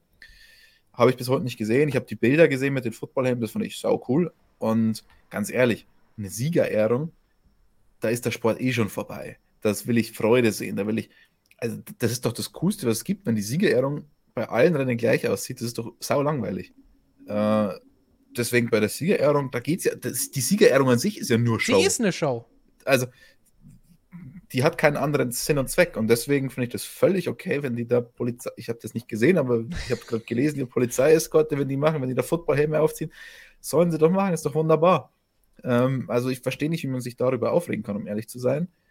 Am Ende ist Sport generell ja Show, sonst würden wir uns das ja auch nicht anschauen.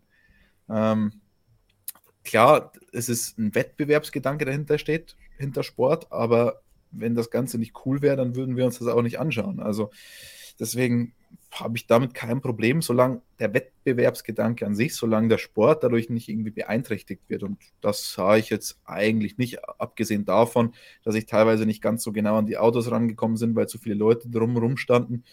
Aber ich glaube, das ist, das kann man einigermaßen verschmerzen und das macht es für den normalen Zuschauer auch nicht schlecht. Also ja. ich sehe eigentlich nichts Verkehrtes. Ich möchte auch einen Satz zur Siegerehrung sagen, weil ihr gemeint habt, Siegerehrung ist reine Show. Sehe ich ein bisschen anders. Also ich glaube, Siegerehrung ist mit so das, wofür Fahrer und Teams am meisten arbeiten. Ist mit so der emotionalste Moment quasi. Also wirklich so ein Moment, wo der Fahrer mal quasi steht am Podium oben, hat von mir sein erstes Rennen gewonnen, die Hymne läuft, keine Ahnung, bla bla bla. Wirklich so ein ganz besonderer Moment irgendwie. Und wenn man dann sagt, oh, jetzt setzt ihr den Footballhelm auf hier, und jetzt kommen mit Promi A und Promi B und die stellen dir lustige Fragen und dann gibt es doch das und das, nimmt dem Ganzen irgendwie ein bisschen die Magie, finde ich. Also da bin ich kein Fan von. Ja, aber da ist doch in der MotoGP noch viel schlimmer. Die machen ja diese ganzen TV-Interviews noch bevor sie überhaupt aufs Podium steigen. Das ist schlimm. Also, dass ich dann erstmal Viertelstunde, 20 Minuten warten muss, bis die oben ihre Emotionen zeigen dürfen, bis sie eigentlich keine Emotionen mehr haben, weil sie im Fernsehen schon fünfmal das Gleiche erzählt haben. Das finde ich albern. Aber. Ja, sie, sie, haben im Fernsehen nicht fünfmal das Gleiche erzählt, das ist einmal, aber ja, ich würde es, also das Park für mich Interview dauert so eine Minute vielleicht, glaube ich. Also, ob das jetzt so viel rausnimmt, weiß ich nicht. Naja, ich finde schon, also ich, das letzte Rennen, was ich in der MotoGP gesehen habe, war Austin. Das ist, glaube ich, nicht kollidiert mit Formel 1. Und das hat schon relativ lange gedauert, bis da jeder Fahrer durch war. Dann war der andere im Park für mich noch die ganze Zeit an seinem Handy und hat telefoniert und hatte gerade keine Zeit für das Interview. Und bis die dann oben auf dem Podium waren, also das hat, hat schon 10, 15 Minuten gedauert. Ähm, das finde ich blöd, wenn die Emotionen da verloren gehen in der Zeit.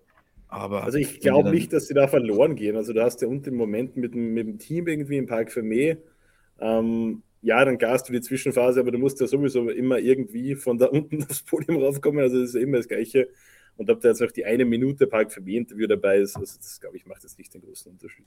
Ich verstehe, was, was du meinst, Markus, allgemein, was die Siegerehrung angeht und die Show drumherum oder wie es zum Beispiel auch Scufaria hier sagt, der Sport leidet doch schon drunter, weil nur über diesen ganzen Hype und Show gesprochen wird. Der Sport ist doch gar nicht mehr wichtig bei so einem Event wie beim Super Bowl, meint er.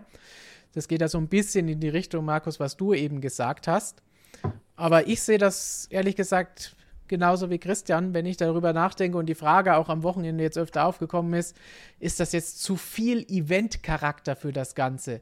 Aber dieses Drumherum, wenn das nicht auf den Sport irgendeinen Einfluss hat und meiner Meinung nach hat es keinen Einfluss, auch wenn darüber geredet wird, reden nur noch mehr Leute, die sonst gar nicht über den Sport sprechen würden, über die Formel 1, um was im Rahmen der Formel 1 passiert ist und nehmen überhaupt erstmal wahr, dass es Formel 1 gibt oder wenn sie das wissen, dass da was los ist und schauen sich das, das vielleicht an. Und wenn sie sich dann dieses Drumherum anschauen, schauen sie sich vielleicht auch den Sport an und finden so dann zum Sport. Genauso haben wir über Netflix auch egal wie man dazu steht, und wir sind jetzt hier alle nicht die größten Fans von dieser Serie und der Darstellung dort, aber genauso wurde ein Publikum erschlossen und zur Formel 1 gebracht. Und genauso ist es hier auch, und das muss man eigentlich eher als Chance sehen, als immer nur zu sagen, ich will alles so, wie es bislang immer gewesen ist, und alles andere ist dumm, weil es nicht ist, wie ich es mag oder kenne dass man vielleicht darüber diskutieren kann, wie einige dann, wie so bei Filmen auch sagen, okay, das Ganze hat ein bisschen mehr Style over, over Substance. Okay, die Diskussion kann man vielleicht führen, aber vorhin habe ich schon mal gesagt, Monaco nicht viel anders. Und dann gibt es da eine Siegerehrung in irgendeinem Glashaus, wo dann der Fürst dabei ist und sonst irgendwas, könnte man auch sagen, oh, was wollen wir denn mit so einer komischen Show und was wollen wir mit dem Fürsten da? Warum machen die nicht eine normale Siegerehrung? Könnte man sich genauso drüber aufregen, macht man nur nicht, weil es das Ganze schon seit 70 Jahren gibt. Deswegen. Ich glaube, die, die Sache ist halt die, also man kann jetzt natürlich sagen, ja, es hat jetzt die in diesem konkreten Event, an diesem konkreten Grand Prix-Wochenende, hat das Event quasi dem Sport nicht geschadet. Okay, ja, kann man so sagen. Die Frage ist halt, war das jetzt der Zenit oder war das mal ein kleiner Vorgeschmack auf das, was noch kommt? Und wenn es jetzt nur mal ein kleiner Vorgeschmack war auf das, was noch kommt, und wir dann in ein paar Jahren wirklich mal beim Super Bowl sind, dann wird es problematisch. Weil nehmen wir mal den Super Bowl den letzten her. Wer von euch kann mir sagen, welche beiden Mannschaften da gespielt haben in dem Super Bowl? Keiner? Wer weiß, wer der Halftime-Act war, kann ich dir alle aufzählen. Und ich glaube, das ist bei den meisten Leuten genau dasselbe. Und dann ist es für mich einfach an einem kritischen Punkt, wo ich sage, okay, dann ist der Sport nur noch eine Rahmenveranstaltung für das Event. Und dann finde ich es schwierig. Ich kann dir leider von keinem Super Bowl irgendetwas sagen, weder von der Halftime-Show noch von den mitwirkenden Akteuren oder Mannschaften. Kann dir höchstens vielleicht noch sagen, welche Trailer in der Halbzeitpause gelaufen sind, weil das wieder für andere interessant ist. Aber die Formel 1 wird ja auch Wanderzirkus genannt. Und da finde ich es durchaus okay, wenn sie sich lokalen Gegebenheiten anpasst. Und wenn wir dann nun mal um ein Footballstadion rumfahren, warum ja. dann nicht auch im Football ein bisschen integrieren? Das finde ich okay. Also, das macht es für mich echt nicht schlechter, das Ganze. Und stellt euch doch vor, wir haben immer, also das gleiche Backdrop bei der, bei der, ähm, beim Podium. Dann siehst du Podiumsbilder und kannst bei 23 Rennen nicht sagen, das war da, das war da, das war da. Ist doch, also deswegen in Monza weißt du immer sofort, das ist dort. Mexiko hat sich inzwischen auch etabliert in dem Fotosol, diese Party. Ähm, also vor allem beim, beim, beim Podium, da geht es nur ums Feiern. Also was daran schlecht sein soll, weiß ich nicht. Ähm, Mit Feiern da, kennen wir uns ja auch ein bisschen aus. Wenn sie jetzt, und da verstehe ich euch vielleicht schon, das kann ich nicht beurteilen. Ich habe die Vorberichterstattung im TV nicht gesehen. Wenn ich eine Stunde Vorberichterstattung habe als Formel 1-Fan, dann will ich eine Stunde lang informiert werden, was passiert in diesem Rennen, will darauf vorbereitet werden. Und dann will ich nicht in diesen 60 Minuten 30 Minuten haben, dass darüber gesprochen wird, was für ein geiler Event das ist, welche Promis und da, da sind. Das kann ich mir vorstellen, ich weiß es nicht, aber das würde mich als Fan dann ehrlich gesagt auch aufregen. Da bin ich dann bei euch. Ähm, sonst, solange ich eine motorsportliche Berichterstattung hin zu diesem Rennen bekomme, solange ich gut informiert werde, das Rennen komplett normal stattfindet, ist es für mich alles legitim. Und natürlich dann auch in der Nachbetrachtung. Die Nachberichterstattung darf auch nicht zu kurz kommen, nur weil die jetzt da mit Footballhelmen rumlaufen und so weiter. Es muss alles aufgearbeitet werden, was in diesem Rennen passiert ist. Für mich okay. Man braucht dann, muss vielleicht dann auch mehr Sendezeit in Zukunft einkalkulieren, wenn man das Ganze so zelebrieren will. Also bin ich auch dabei, gerne. Aber wieso man da jetzt die Show verbieten will bei einer Show an sich, beim Wanderzirkus, wieso sich der Wanderzirkus nicht den lokalen Begebenheiten anpassen soll. Also, nee, da bin ich, bin ich nicht dabei. Das ist, passt zu der Aussage von Skinny hier. Die F1 sollte aber nicht amerikanisiert werden. Wer sich die F1 gern wegen des Rennens ansieht, der macht das auch ohne Show. Aber hier geht es zu einem großen Teil um Show. Aber das Rennen ist ja da. Das Rennen war ja nie weg. Das heißt, man kann sich das Rennen anschauen und man muss sich die Show davor und danach nicht anschauen. Andere die das mitsehen wollen, können es sich mit anschauen. Und was Christian meint, an die lokalen Gegebenheiten anpassen, ist das, was gefährlich ist. Deswegen habe ich, als ich meine Notizen hier hatte, auch gesagt, okay, da müssen wir aufpassen, wenn wir das sagen. Denn das geht jetzt in die Richtung, was Toto Wolf versaut hat in Saudi-Arabien, als er von der berühmt-berüchtigten Bombenkultur gesprochen hat. Aber ja, die Formel 1 muss sich auch an die Kultur, den Charakter und die Gewohnheiten der Fans und des Landes anpassen in dem die Strecke liegt und wo sie fährt. Und wenn dort dann eben mal so ein bisschen Show normal ist, dann ist das noch eine schöne Abwechslung, wenn man diese Show eben so ein bisschen mit dabei hat. Und das Schöne ist, obwohl wir mehrere Rennen dort haben, hat jeder trotzdem einen gewissen eigenen Flair. Das hier hatte seinen Flair. Ob er dir gefällt oder nicht, ist ja. wieder was anderes. Aber Austin, Texas ist wieder was anderes. Und Las Vegas kommen wir dann auch gleich nochmal drauf. Das wird nochmal was völlig anderes, ob es einem gefällt oder nicht. Aber es sind drei unterschiedliche Dinge. Es ist nicht so, dass die Formel 1 amerikanisiert wird und alles gleich ist. Ja, und die, diesen Flair, den du angesprochen hast. Wenn wir 23 Rennen hätten und 23 Mal immer das Gleiche, das wäre doch schlimm, oder? Also ja. sind wir doch froh, dass wir irgendwo auf der Welt sind, dass wir diese Orte besuchen dürfen und das dann auch transportieren. Und sonst würde ich auch keinen Sinn sehen, an 23 verschiedene Orte hinzufahren, weil die Rennstrecken an sich sind jetzt nicht so geil, dass ich da unbedingt immer hin müsste. Also, das ist halt einfach was, das gehört dann noch dazu und ist ein bisschen auch die Salz in der Suppe. Also, ich finde, dass das ist in Ordnung. Es darf natürlich dann den Sport nicht komplett verdrängen, dass wir jetzt nur noch 10 Minuten Racing sehen und zwei Stunden Show. Aber solange der Sport alles noch da ist und drumherum eben noch ein bisschen Show ist, tut es mir nicht weh. Und so wie ich Christian höre, ihm auch nicht. Markus mir vielleicht schon. ein bisschen. naja, es ist, es ist vielleicht einfach eine, eine, eine, eine persönliche Sache von mir, eine, eine, grundlegende Abneigung einfach gegen dieses.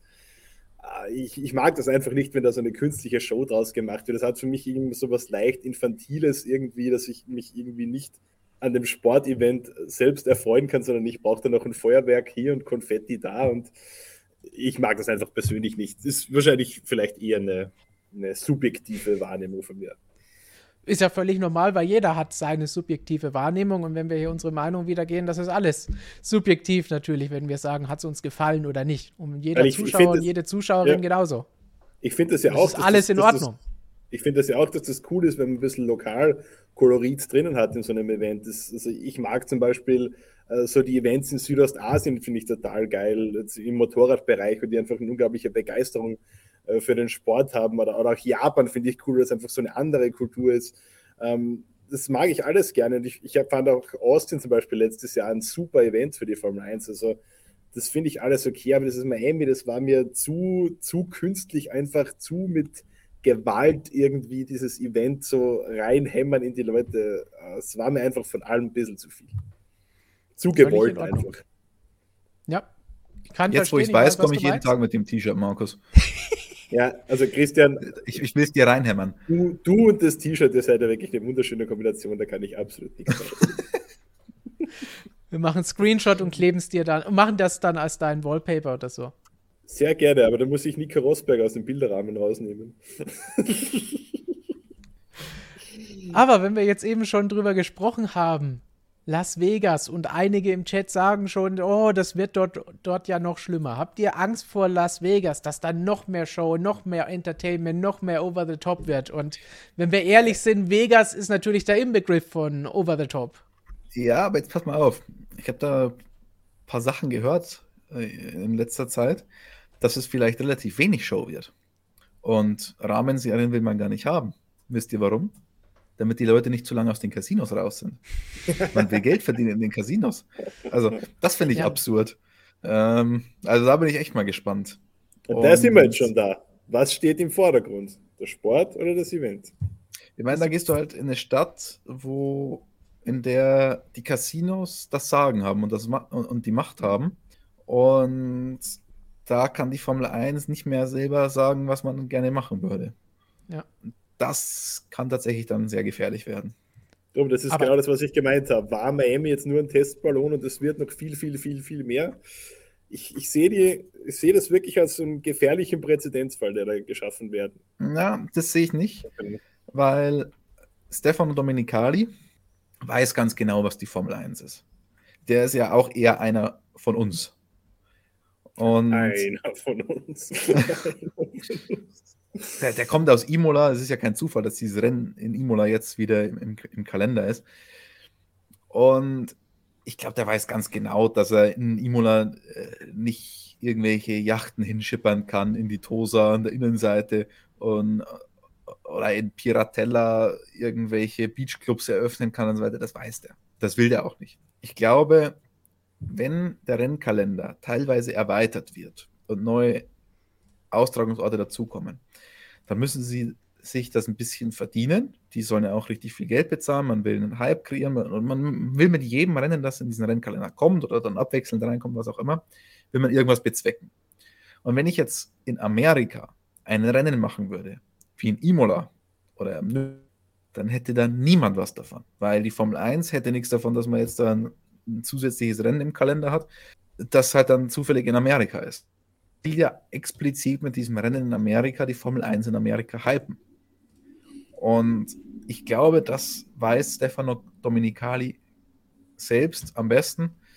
Da brauchen wir ihm das nicht sagen. Und Las Vegas ist halt dann das dritte Rennen in diesem Markt Amerika. Und Texas ist ja auch schon ein anderes Rennen. Das ist ja, das wir haben, das ist jetzt auch, über, über Texas wird niemand was Schlechtes sagen über dieses Rennen. Alle finden die Strecke geil, ähm, die Umgebung ist cool, das ist auch was Einzigartiges. Und jetzt haben wir halt noch zwei USA-Rennen dazu. Das ist ja für die Größe des Landes auch okay, haben wir auch schon öfter besprochen. Viele Leute in den USA haben immer noch eine deutlich weitere Anreise, als wenn du jetzt in Deutschland wohnst und zu einem Grand Prix hin willst. Da kann man nichts dagegen sagen. Und deswegen, ja, da bin ich bei dir, Markus. Ich will es auf keinen Fall bei jedem Rennen so übertrieben haben. Und ja, es war auch übertrieben, okay. Aber der Sport hat nicht darunter gelitten. Zumindest aus, aus meiner Perspektive hat er nicht darunter gelitten. Wie gesagt, TV kann ich nicht beurteilen. Ähm, aber ich sehe die Gefahr nicht, dass das jetzt nur die Spitze des oder, nur der Anfang von, von, von einer ganz großen Geschichte war. Diese Gefahr sehe ich nicht wie du sagst, das ist natürlich eine ganz gefährliche Geschichte, wenn es jetzt heißt, okay, wir wollen da keine Rahmenrennserien haben, aber muss man auch bedenken, das klingt jetzt hier böse, aber es ist ja nicht so, dass die Rahmenrennserien ohnehin überall fahren oder dass die Rahmenrennserien jetzt unbedingt nach Las Vegas mitgekommen wären, wenn man diese Diskussion da nicht hätte. Weil die fahren eh nicht überall und die fahren aber aus logistischen Gründen manchmal nicht, aus Kostengründen manchmal nicht. Also darf man jetzt auch nicht zu negativ sehen. Aber ja, solche Einschränkungen, da bin ich dabei zu sagen, da muss man vorsichtig sein. Ob die jetzt dann irgendwelche komischen Hüte aufhaben oder nicht bei der Siegerehrung, das juckt mich nicht. Christian, du bist ähm, auch wieder da. Ja, ich habe mich gerade ein bisschen, ich habe ein bisschen zu heftig gestikuliert bei meiner Argumentation und habe dann einmal die Zurücktaste Hatte gedrückt. ich die schwere Uhr irgendwie runtergezogen. Ähm, lag jetzt nicht an der Technik, lag an meinem eigenen Unvermögen.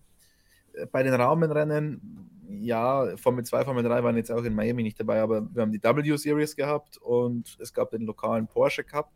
Das hat jetzt alles sportlich nicht den größten Wert, aber wenn du an der Strecke bist, als Rennfan an der Strecke, dann schaust du dir auch das an. Ähm, und wenn das dann abgeht, das finde ich nicht okay. Also, aber wenn gar nichts ist, ist es wirklich schlecht. Wenn jetzt nicht die Standardserien da sind, okay. Ja, aber ich meine, da komme ich mir verarscht vor. Weil dann komme ich mir als Fan wirklich so vor, als, äh, als wäre die Formel 1 eine dieser Attraktionen, die sich die Casinos einfallen lassen, irgendwie so eine Celine Dion oder was auch immer. Ja. Oder, ähm, damit ich, ja, damit ich da irgendwie in ein Casino reingezogen werde und dann mein Geld ausgebe. Und so ist es auch dort. Man will die an einem vermeintlich umsatzschwachen Wochenende, die Formel 1, da in eine Stadt holen, wo die Leute normalerweise bei der Familie sind und will die dann auch nicht nur für die Formel 1 holen, sondern will die einfach nur in die Casinos kriegen. Und ähm, ja, das ist, da geht es dann zu weit.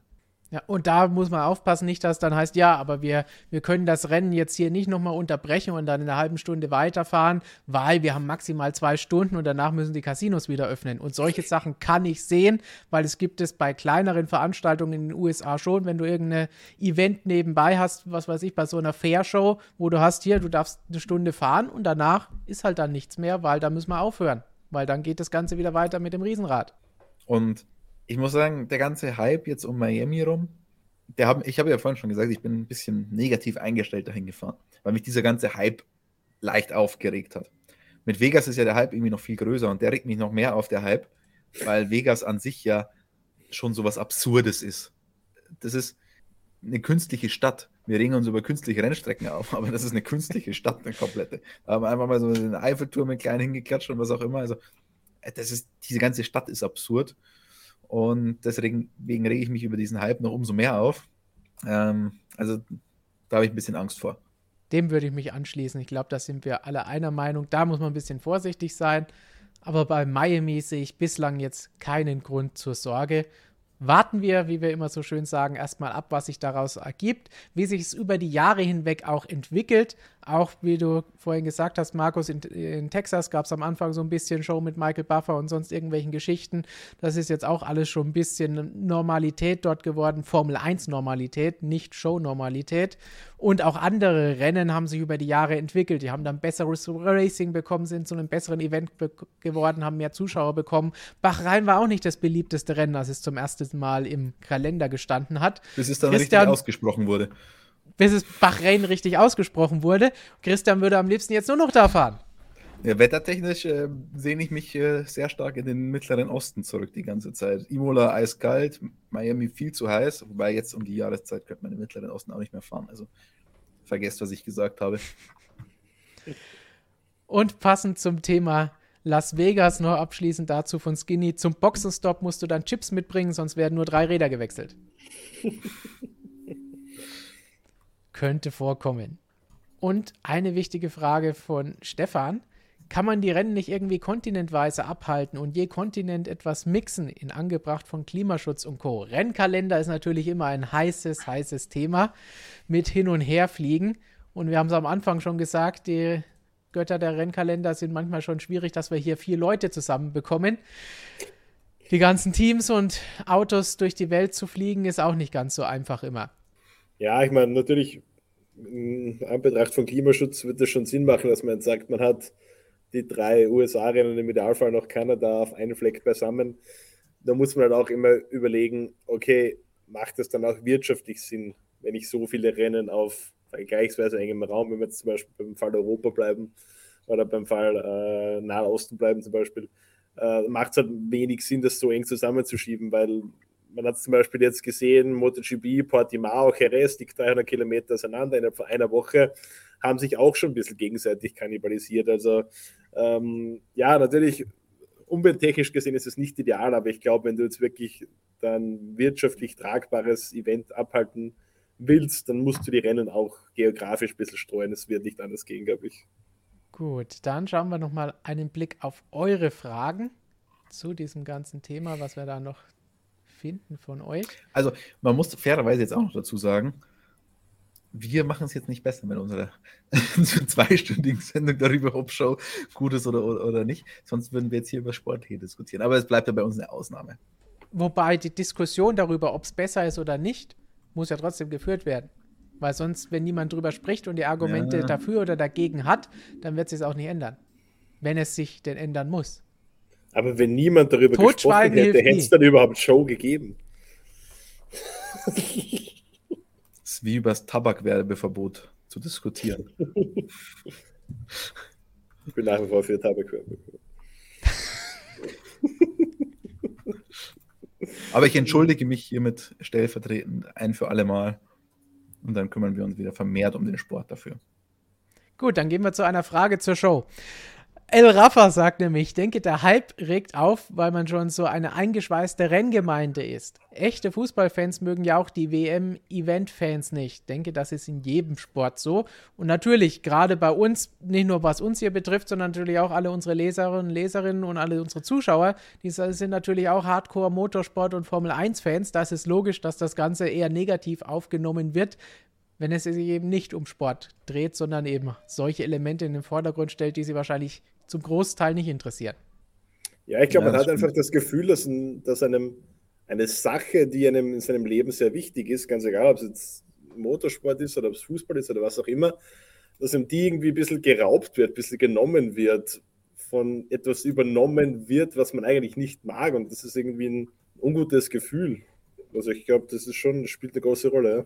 Sonja sagt noch interessant, für Europäer ist zu viel Show eher beleidigend, als den Fokus auf den jeweiligen Sport zu lenken. Bei Amerikanern ist es eher umgekehrt, denke ich. Sind wir wieder bei den unterschiedlichen Kulturen angelangt, ohne dass wir wieder Tote Wolf ins Spiel bringen wollen.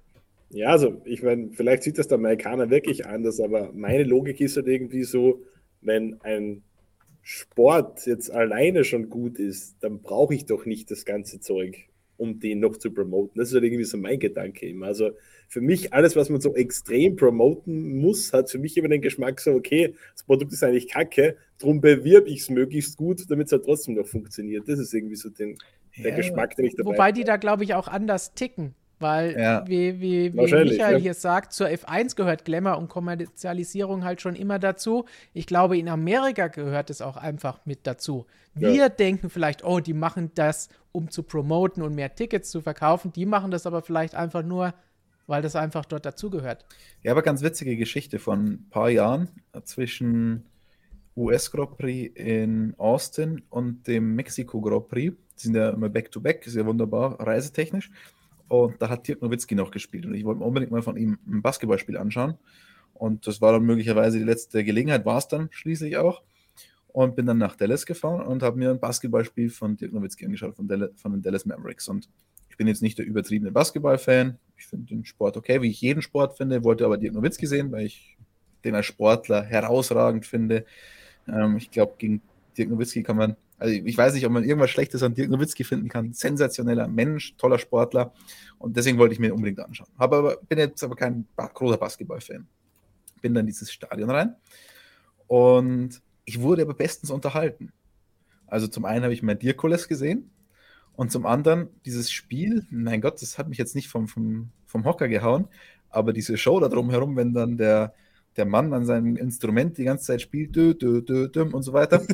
das ist schon witzig. Oder dann, wenn dann irgendwie so eine in der Pause irgend so eine Truppe mit dicken Menschen einfach tanzt und so, das sieht witzig aus und wir es unterhalten. Und auch ich, der dann nur hin ist, nicht des Spieles wegen, sondern wegen Dirk Nowitzki, wurde trotzdem die ganze Zeit perfekt unterhalten. Also das hatte dann schon was. Gut, dann kommen wir zurück zur Strecke. Scufaria, wenn Miami die Zukunft der Formel 1 ist, dann gute Nacht einen x-beliebigen Stadtkurs ohne Charakter. Genauso wird Las Vegas. Immer mehr Event-Places, immer weniger echte Rennstrecken. Hauptsache Show.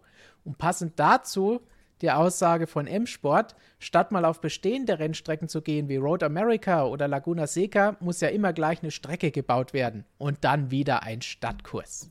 Glaubt ihr, dass die Wahl da falsch war? Hätte man in Miami irgendwo vor die Stadt eine permanente Rennstrecke hinsetzen müssen, anstatt auf dem Parkplatz zu fahren?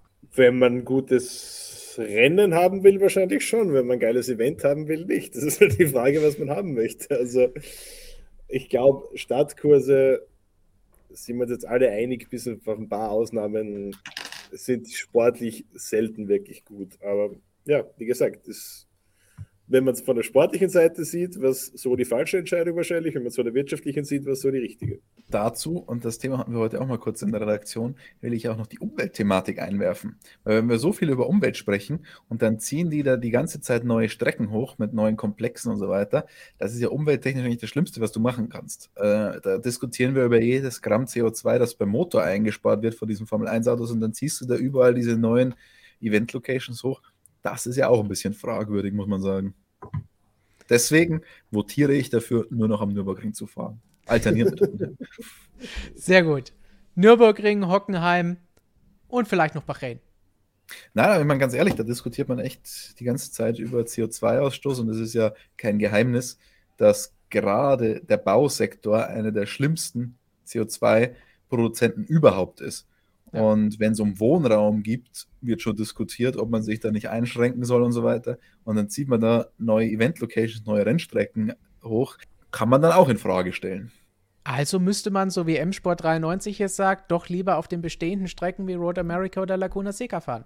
Bezweifle ich, dass die die Homologierung für 1 haben. Aber ja, grundsätzlich wäre wär die Richtung, glaube ich, schon die wünschenswerte. Ja.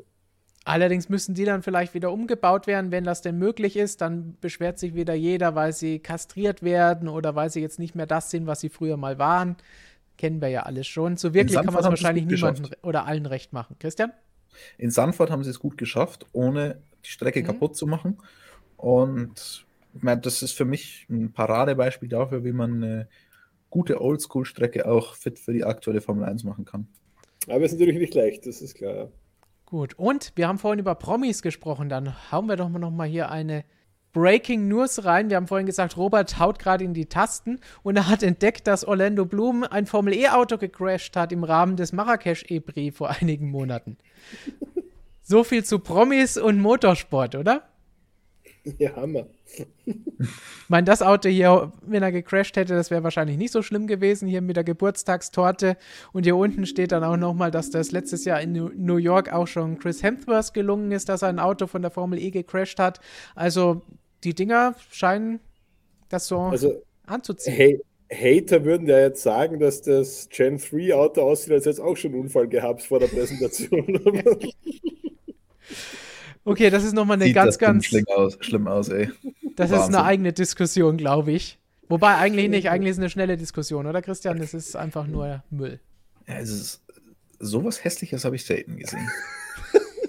Und äh, Markus sitzt mir gegenüber im Büro. Oh. Und ihr, ihr, habt doch, ihr habt doch Christians Tinderliste noch nicht gesehen. Also, also.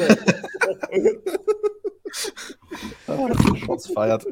Wobei das ja nochmal erschwert wird, dass sie diese schrecklichen Bilder hier herausgegeben haben zuerst, weil die, unsere allererste Reaktion, als wir das gesehen haben, Steini war da noch da und Jonas, glaube ich, die erste Reaktion war ja erstmal, ist das jetzt hier wie so aus einem Computerspiel aus den 90er Jahren mit Polygongrafik, weil Rundungen können sie noch nicht darstellen oder wa was ist das Ganze da? Und dann noch diese psychedelischen Farben. Ja, das ist schon ja. Ich, ich habe dann herausgekramt, Christian, du wirst dich daran erinnern, Markus weiß ich nicht, ähm, BAR, Bonneville Project. So ähnlich sieht er aus. Ohne ah. Heckflügel, einfach Stimmt. nur so ein Ding, ja. 400 km/h fahren. Oder, oder so ein Nissan Delta Wing. Der war ja auch legendär. Also in die Richtung geht das Ganze, aber richtiges Formelrennauto nicht. Nee. Also Mit Lackierung sieht es ein bisschen, bisschen anders aus, aber trotzdem nicht 100% besser. Es ist irgendwie wie so ein Unfall, man kann nicht wegschauen. Also wer sich da über die neuen Formel 1 Autos beschwert, ich glaube, der sollte sich das nicht anschauen. Stefan, tu den weg, bitte. Ich kann jetzt wieder nicht schlafen heute. das, das, stimmt, das kann passieren. Das können wir nicht, das können wir nicht verantworten. Gut, dann noch ganz wichtig von Georgi. Heute ist die neue Ausgabe des Motorsportmagazins bei ihm angekommen. Sehr schön. Ich hoffe, es gefällt. Markus hält es hier natürlich auch nochmal schön groß ins Bild. Unsere neue Ausgabe. Die, also die riecht besonders gut, muss ich sagen. Riecht weil, natürlich immer besonders Wahrscheinlich, weil sie der gestern noch nicht betatscht hatte. Möchte ich jetzt nicht mich nicht widersprechen. So sieht's aus. Max Verstappen vorne drauf. Wer es noch nicht hat, Link zum Bestellen ist in der Beschreibung dieses Videos und dann bekommt ihr es auch direkt nach Hause geliefert. Christian, was ist denn deine Lieblingsgeschichte darin? Lieblingsgeschichte. Da gibt so viel gutes Zeug da drin, aber Jetzt, ich kann jetzt natürlich nicht das sagen, was ich selbst gemacht habe drin, deswegen. Ähm, ich hätte jetzt eigentlich erwartet, das Interview mit Max Verstappen, das du geführt ja, hast. Ja, aber das kann ich jetzt nicht sagen, wenn ich es selbst gemacht habe. Deswegen, natürlich lese, ich, natürlich lese ich am liebsten das, was Markus darin geschrieben hat. Uh, da sucht sich einer einzuschleimen. Was brauchst du schon wieder? Brauchst du schon wieder Flughafen-Taxi?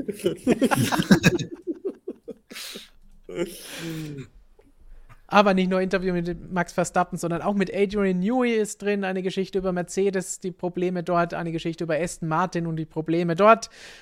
Und natürlich hat Markus auch spannende Motorradgeschichten geschrieben, die Christian und ich ganz besonders gerne gelesen haben.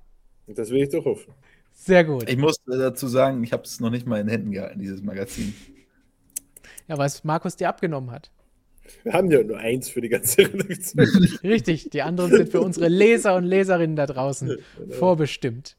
Dann aber etwas, wollen wir von Max Verstappen sprechen. Eine Frage von oder ein Kommentar von Music and More zu etwas, das Max Verstappen ja beim letzten Rennen, also vor Miami, schon angesprochen und sich beschwert hat, nämlich in Richtung Donnerstag und Freitag, Pressekonferenzen, immer die gleichen Fragen bei den Interviews. Music and More sagt, mir geht es auf den Keks, dass sie die Fahrer direkt nach dem Rennen aus dem Cockpit rausziehen und Interviews machen lassen. Lasst sie doch erstmal ankommen und das Rennen verarbeiten und dann sinnvolle Aussagen treffen. Und er vergleicht das, Usain Bolt hat auch keiner an der Ziellinie abgefangen und gefragt, wie die letzten 100 Meter verlaufen sind. Also mich stören ähm, eher die Interviews in der Startaufstellung, muss ich sagen, weil die finde ich immer dermaßen unangenehm und hektisch. So, du merkst schon, der Fahrer ist geistig schon ganz woanders und dann ist er nur so durchgeschoben, irgendwie durch die Startaufstellung. Also Park für mich Interviews finde ich absolut okay. Startaufstellung Interviews müssen weg. Finde ich furchtbar. Das haben wir, glaube ich, hier eh schon mal besprochen. Ja. Das ist wirklich sinnlos. Ah, ich habe ich hab mich beim DTM-Auftakt wieder über die Interviews in der Einführungsrunde gefreut. Hat leider technisch nicht hingehauen. ähm. Okay, die sind noch sinnloser. Ja, ja also ich, ich muss aber generell sagen, ich finde diese ganzen Interviews davor und direkt danach relativ sinnlos. Also ja, nach dem Rennen gibt es was zu besprechen, aber wenn man mal ehrlich ist, was 80 Prozent dieser Interviews einnehmen, ist, oh, super, ich freue mich, ich habe gewonnen und die Fans sind so toll. Und wirklich Inhalte gibt es da nur selten. Das ist wie beim Fußballspiel eigentlich. Also da kommt relativ wenig Sinnvolles bei raus. Ich glaube, es geht ja nicht um Inhalte, es geht ja da um Emotionen in so einem Interview. Ne? Ja, aber das ist halt ja. so ein Mischmasch, finde ich, aktuell. Und der Interviewende, der gibt sich ja Mühe, Inhalte unterzubringen. Dann gibt es aber trotzdem Emotionen. Deswegen wäre mir das eigentlich viel lieber. Die würden sofort aufs Podium gehen und dann, wie es früher war, wieder danach so ein bisschen dann die Interviews da machen und nicht gleich direkt danach. Und, ähm, oder halt dann einfach wirklich auf die Pressekonferenz gleich direkt raufgehen, weil da kann man dann länger Inhalte richtig rüberbringen und die Emotionen will ich einfach sehen, wenn sie feiern. Nicht, wenn da einer jetzt mit dem Mikro da steht. Und äh, es gibt, wenn du dir Indy 500 zum Beispiel anschaust, ist ja ein ganz gutes Beispiel. Als Castroneves jetzt das letzte Mal gewonnen hat, wie ging es da bitte ab? Wie ist der zu den Zuschauern raufgeklettert und alles? Und er hat da kein Mikrofon dafür gebraucht, um diese Show zu machen. Lass sie doch dann, wenn sie wollen, wenn es diese großen Emotionen gibt, direkt mit den Fans interagieren und lass sie doch einfach die Emotionen zeigen, aber nicht immer mit einem Interview. Ja. Weil das, ist, das sind gezwungene Emotionen in so einem Interview. Lass sie einfach das machen, wie sie sich fühlen und geh danach das Rennen durch mit sinnvollen. Ich sage nicht, dass diese ganzen Fragen sinnlos sind. Diese ehemaligen Formel-1-Fahrer stellen ja tatsächlich oftmals auch sehr sinnvolle Fragen, aber die werden dann teilweise auch nicht sinnvoll beantwortet, weil es in der Situation auch nicht, auch nicht passt, weil da Emotionen noch dabei sind und so.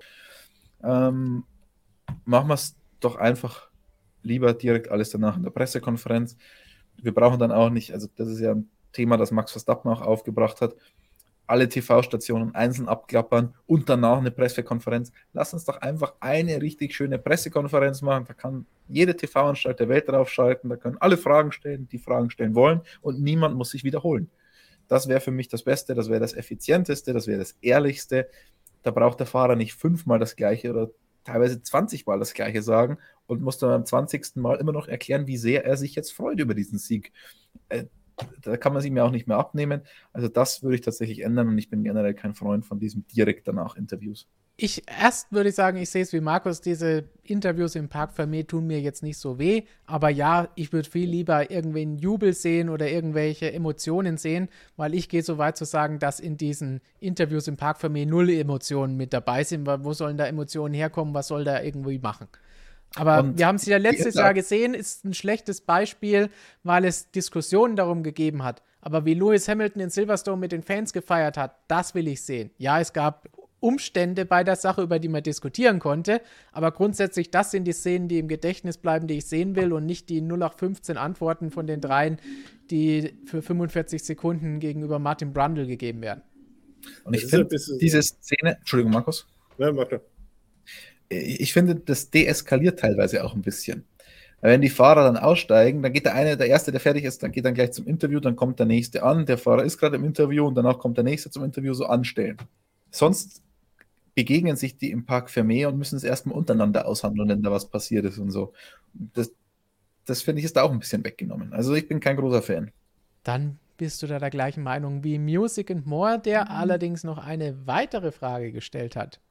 Und zwar, ich habe vor ein paar Wochen schon mal die Idee in den Raum geworfen, das Rennen zu splitten. 50-50 mit zwei Stunden Pause dazwischen. MSM war von der Idee aber nicht zu überzeugen. Das spielt so ein bisschen an, was wir vorhin gesagt haben, mit, ja, wir hätten eine Pause gebrauchen können bei dem Rennen. Halftime-Show. Lieber Halftime-Show.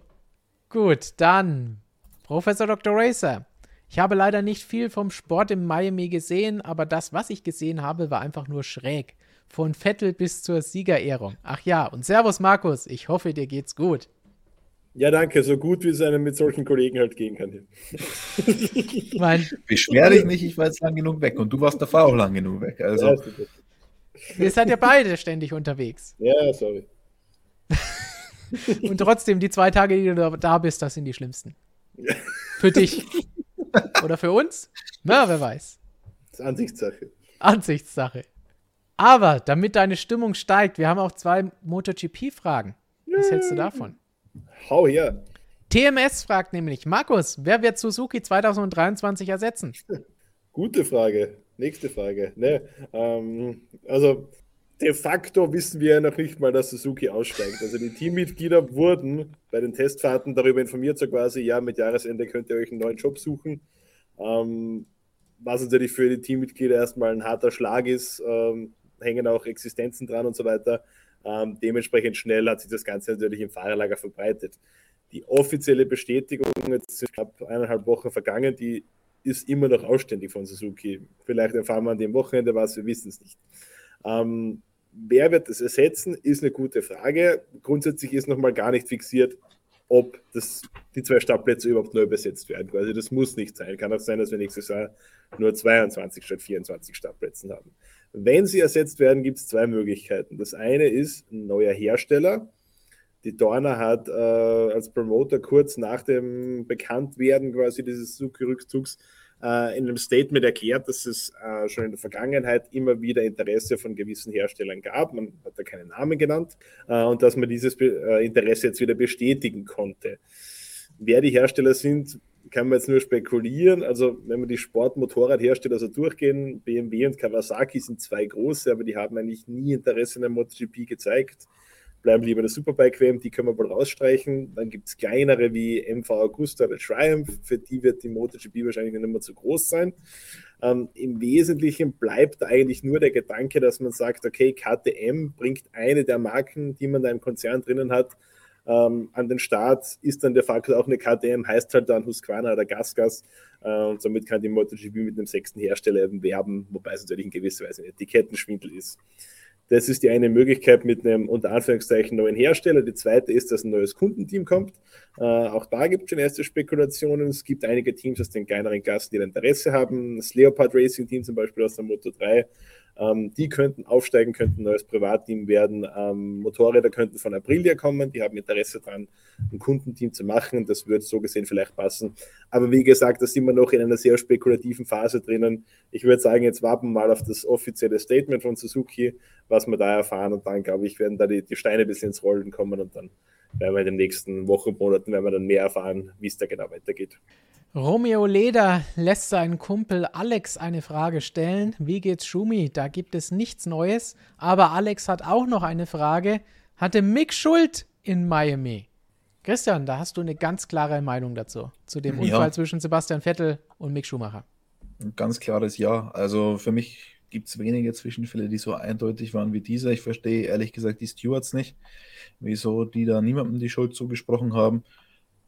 Auch der Zwischenfall zwischen Alonso und Gasly, der war für mich nicht so heftig wie der zwischen Mick und Sepp oder nicht so. Er war auch eindeutig, aber also ich verstehe nicht, wie man darüber diskutieren kann.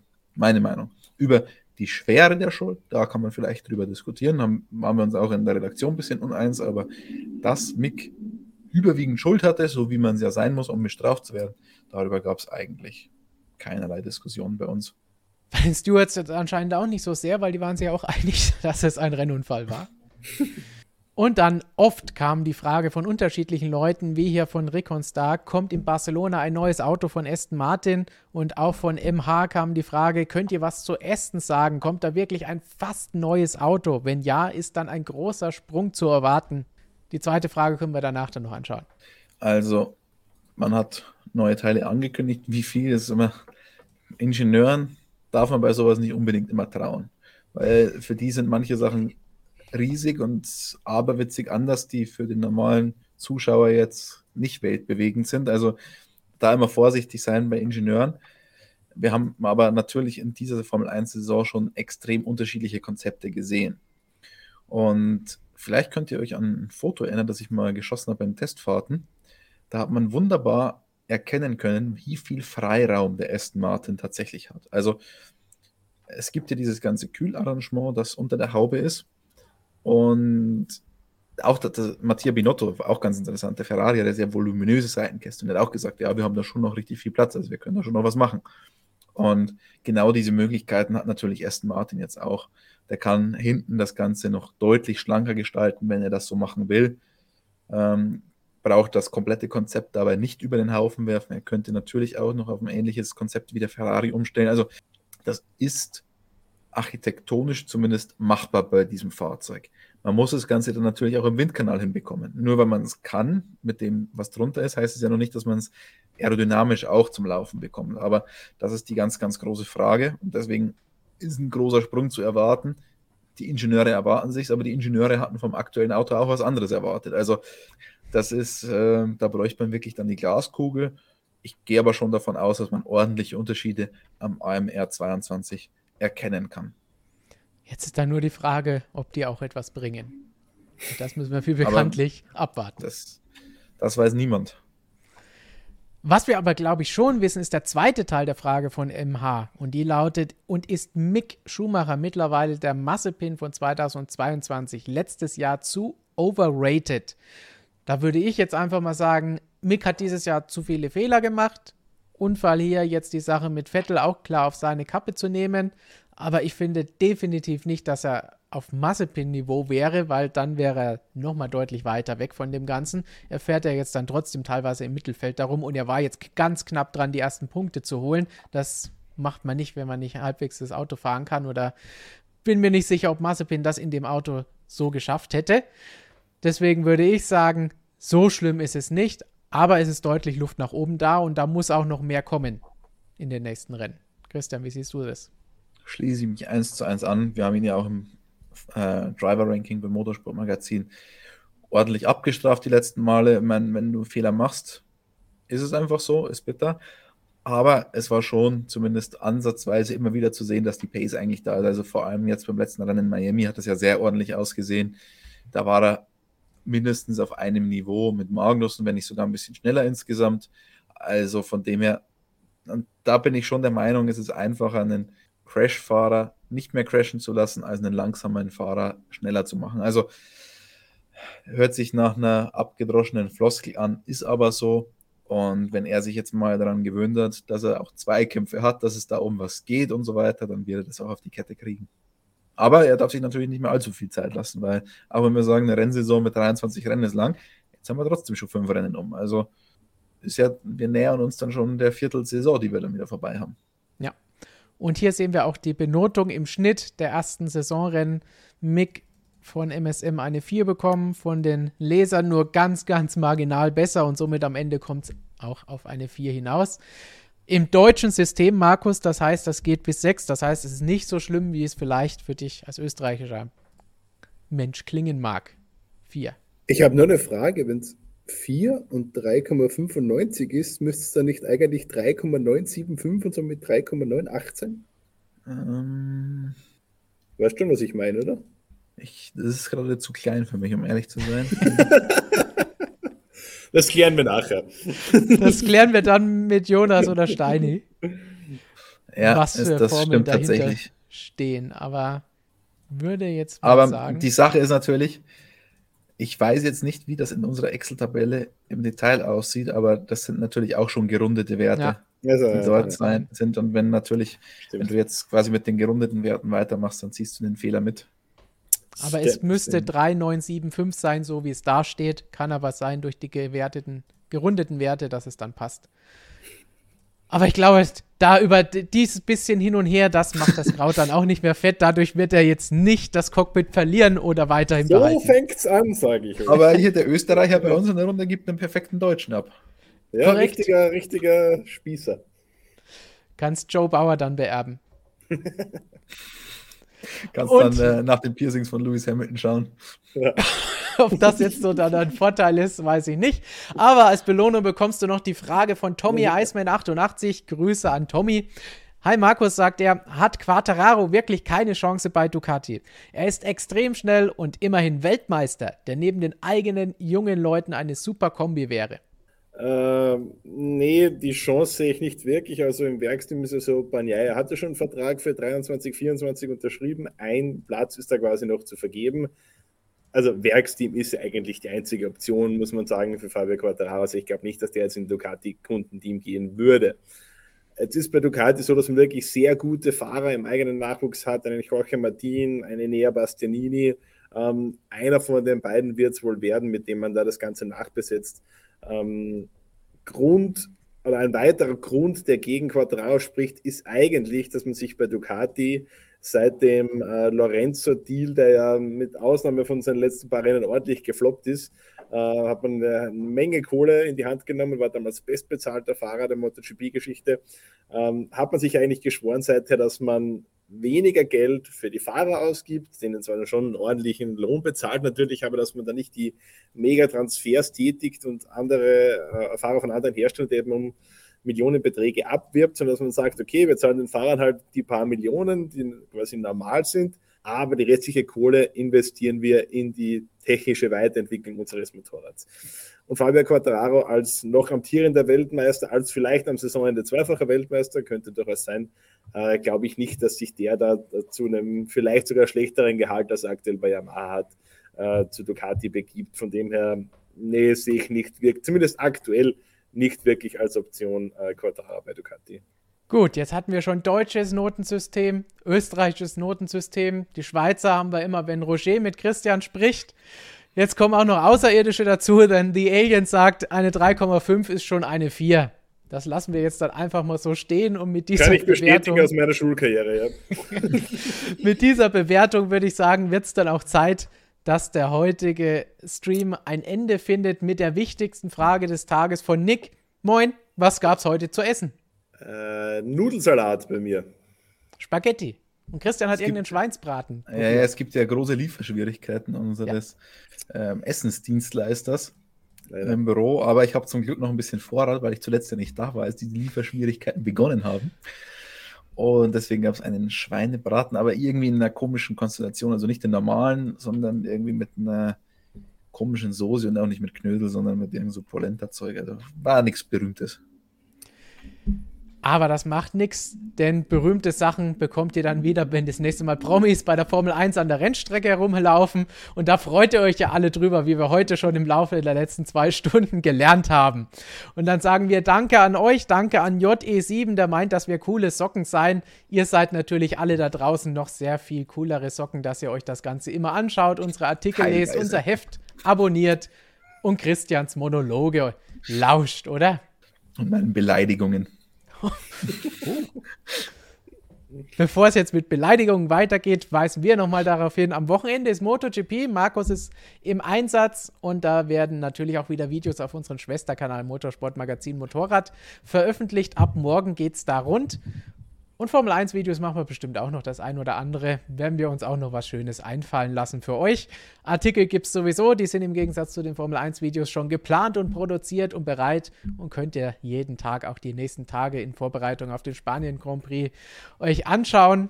Und dann geht es von Miami nach Barcelona. Größer könnte der Kontrast, Christian, nicht sein. Ja, ähm, ich bin aber sehr gespannt. Normalerweise ist ja Barcelona jetzt nicht das Rennen, wo wir uns am meisten drauf freuen. Testfahrten schon dort gewesen. Die Strecke ist ja auch nicht wirklich in der Stadt drin. Also so richtig, der Hype kommt da nicht auf, aber mit den neuen Autos sind wir ja sehr gespannt. Und dann auch auch unter Budget Cap sind ja trotzdem jetzt schon Updates angekündigt. Aston Martin habt ihr gerade schon genannt. Auch Ferrari will neue Teile bringen. Also da sind wir schon gespannt. Vor allem jetzt dürfen wir die neuen Teile ja en Detail begutachten. Am Freitag vor dem ersten freien Training kriegen wir auch eine Liste mit allem was Neues.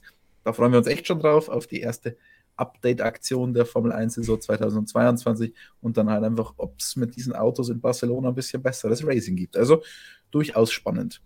Du würdest damit wohl sagen, es ist angerichtet auf jeden Fall besser als bei mir heute Mittag. Sehr gut. Für Berlin ist auch angerichtet, da Robert nicht da ist, weise ich schnell darauf hin. Formel E, Berlin E-Prix am kommenden Wochenende findet ihr natürlich auch bei uns auf der Webseite und in der App. Markus, du hast aber nicht nur MotoGP am Wochenende, sondern du kannst noch darauf hinweisen, wir verlosen auch noch was Schönes für alle, die vielleicht so MotoGP es. sehen wollen. Genau, für alle MotoGP-Fans da draußen, die sich vielleicht in diesem Jahr gerne in den Sachsenring begeben wollen in Zusammenarbeit mit unserem Partner TISO haben wir ein wunderschönes VIP-Paket für euch. VIP-Tickets, Übernachtung im Vier-Stern-Hotel. Eine ganz besondere Überraschung vor Ort gibt es auch noch. Also, wenn ihr da Interesse dran habt, dann schaut doch bei uns auf dem Instagram-Kanal vorbei. Da gibt es alle Informationen, wie ihr mitmachen könnt, wie das Ganze abläuft, was es genau zu gewinnen gibt. Also, wenn ihr gerne am Sachsenring mit dabei sein wollt, gönnt euch das. Also, großartiger Preis. Wenn ich mitmachen dürfte, würde ich es machen. Aber ich darf ja mitmachen, oder? Nein, du bist leider zu nahe an diesem Unternehmen dran, weil du bist ja ich doch kündige. irgendwo, Weil du sitzt irgendwo mittendrin im. Unternehmen. Ich kündige. Im weiteren Sinne bist du ja auch Mitarbeiter hier. Und manchmal bist du da. Nicht oft, aber manchmal bist du da. Hin und wieder sehen wir dich. Nicht, meistens sehen wir dich in den Videos, so wie unsere Zuschauer, aber hin und wieder sehen wir dich auch persönlich. Wenn du solche tollen T-Shirts trägst. Und damit, mit diesen Worten, würde ich sagen, viel Glück beim Gewinnspiel, viel Spaß am Wochenende und bis zum nächsten Mal. Ciao. Servus. Ciao.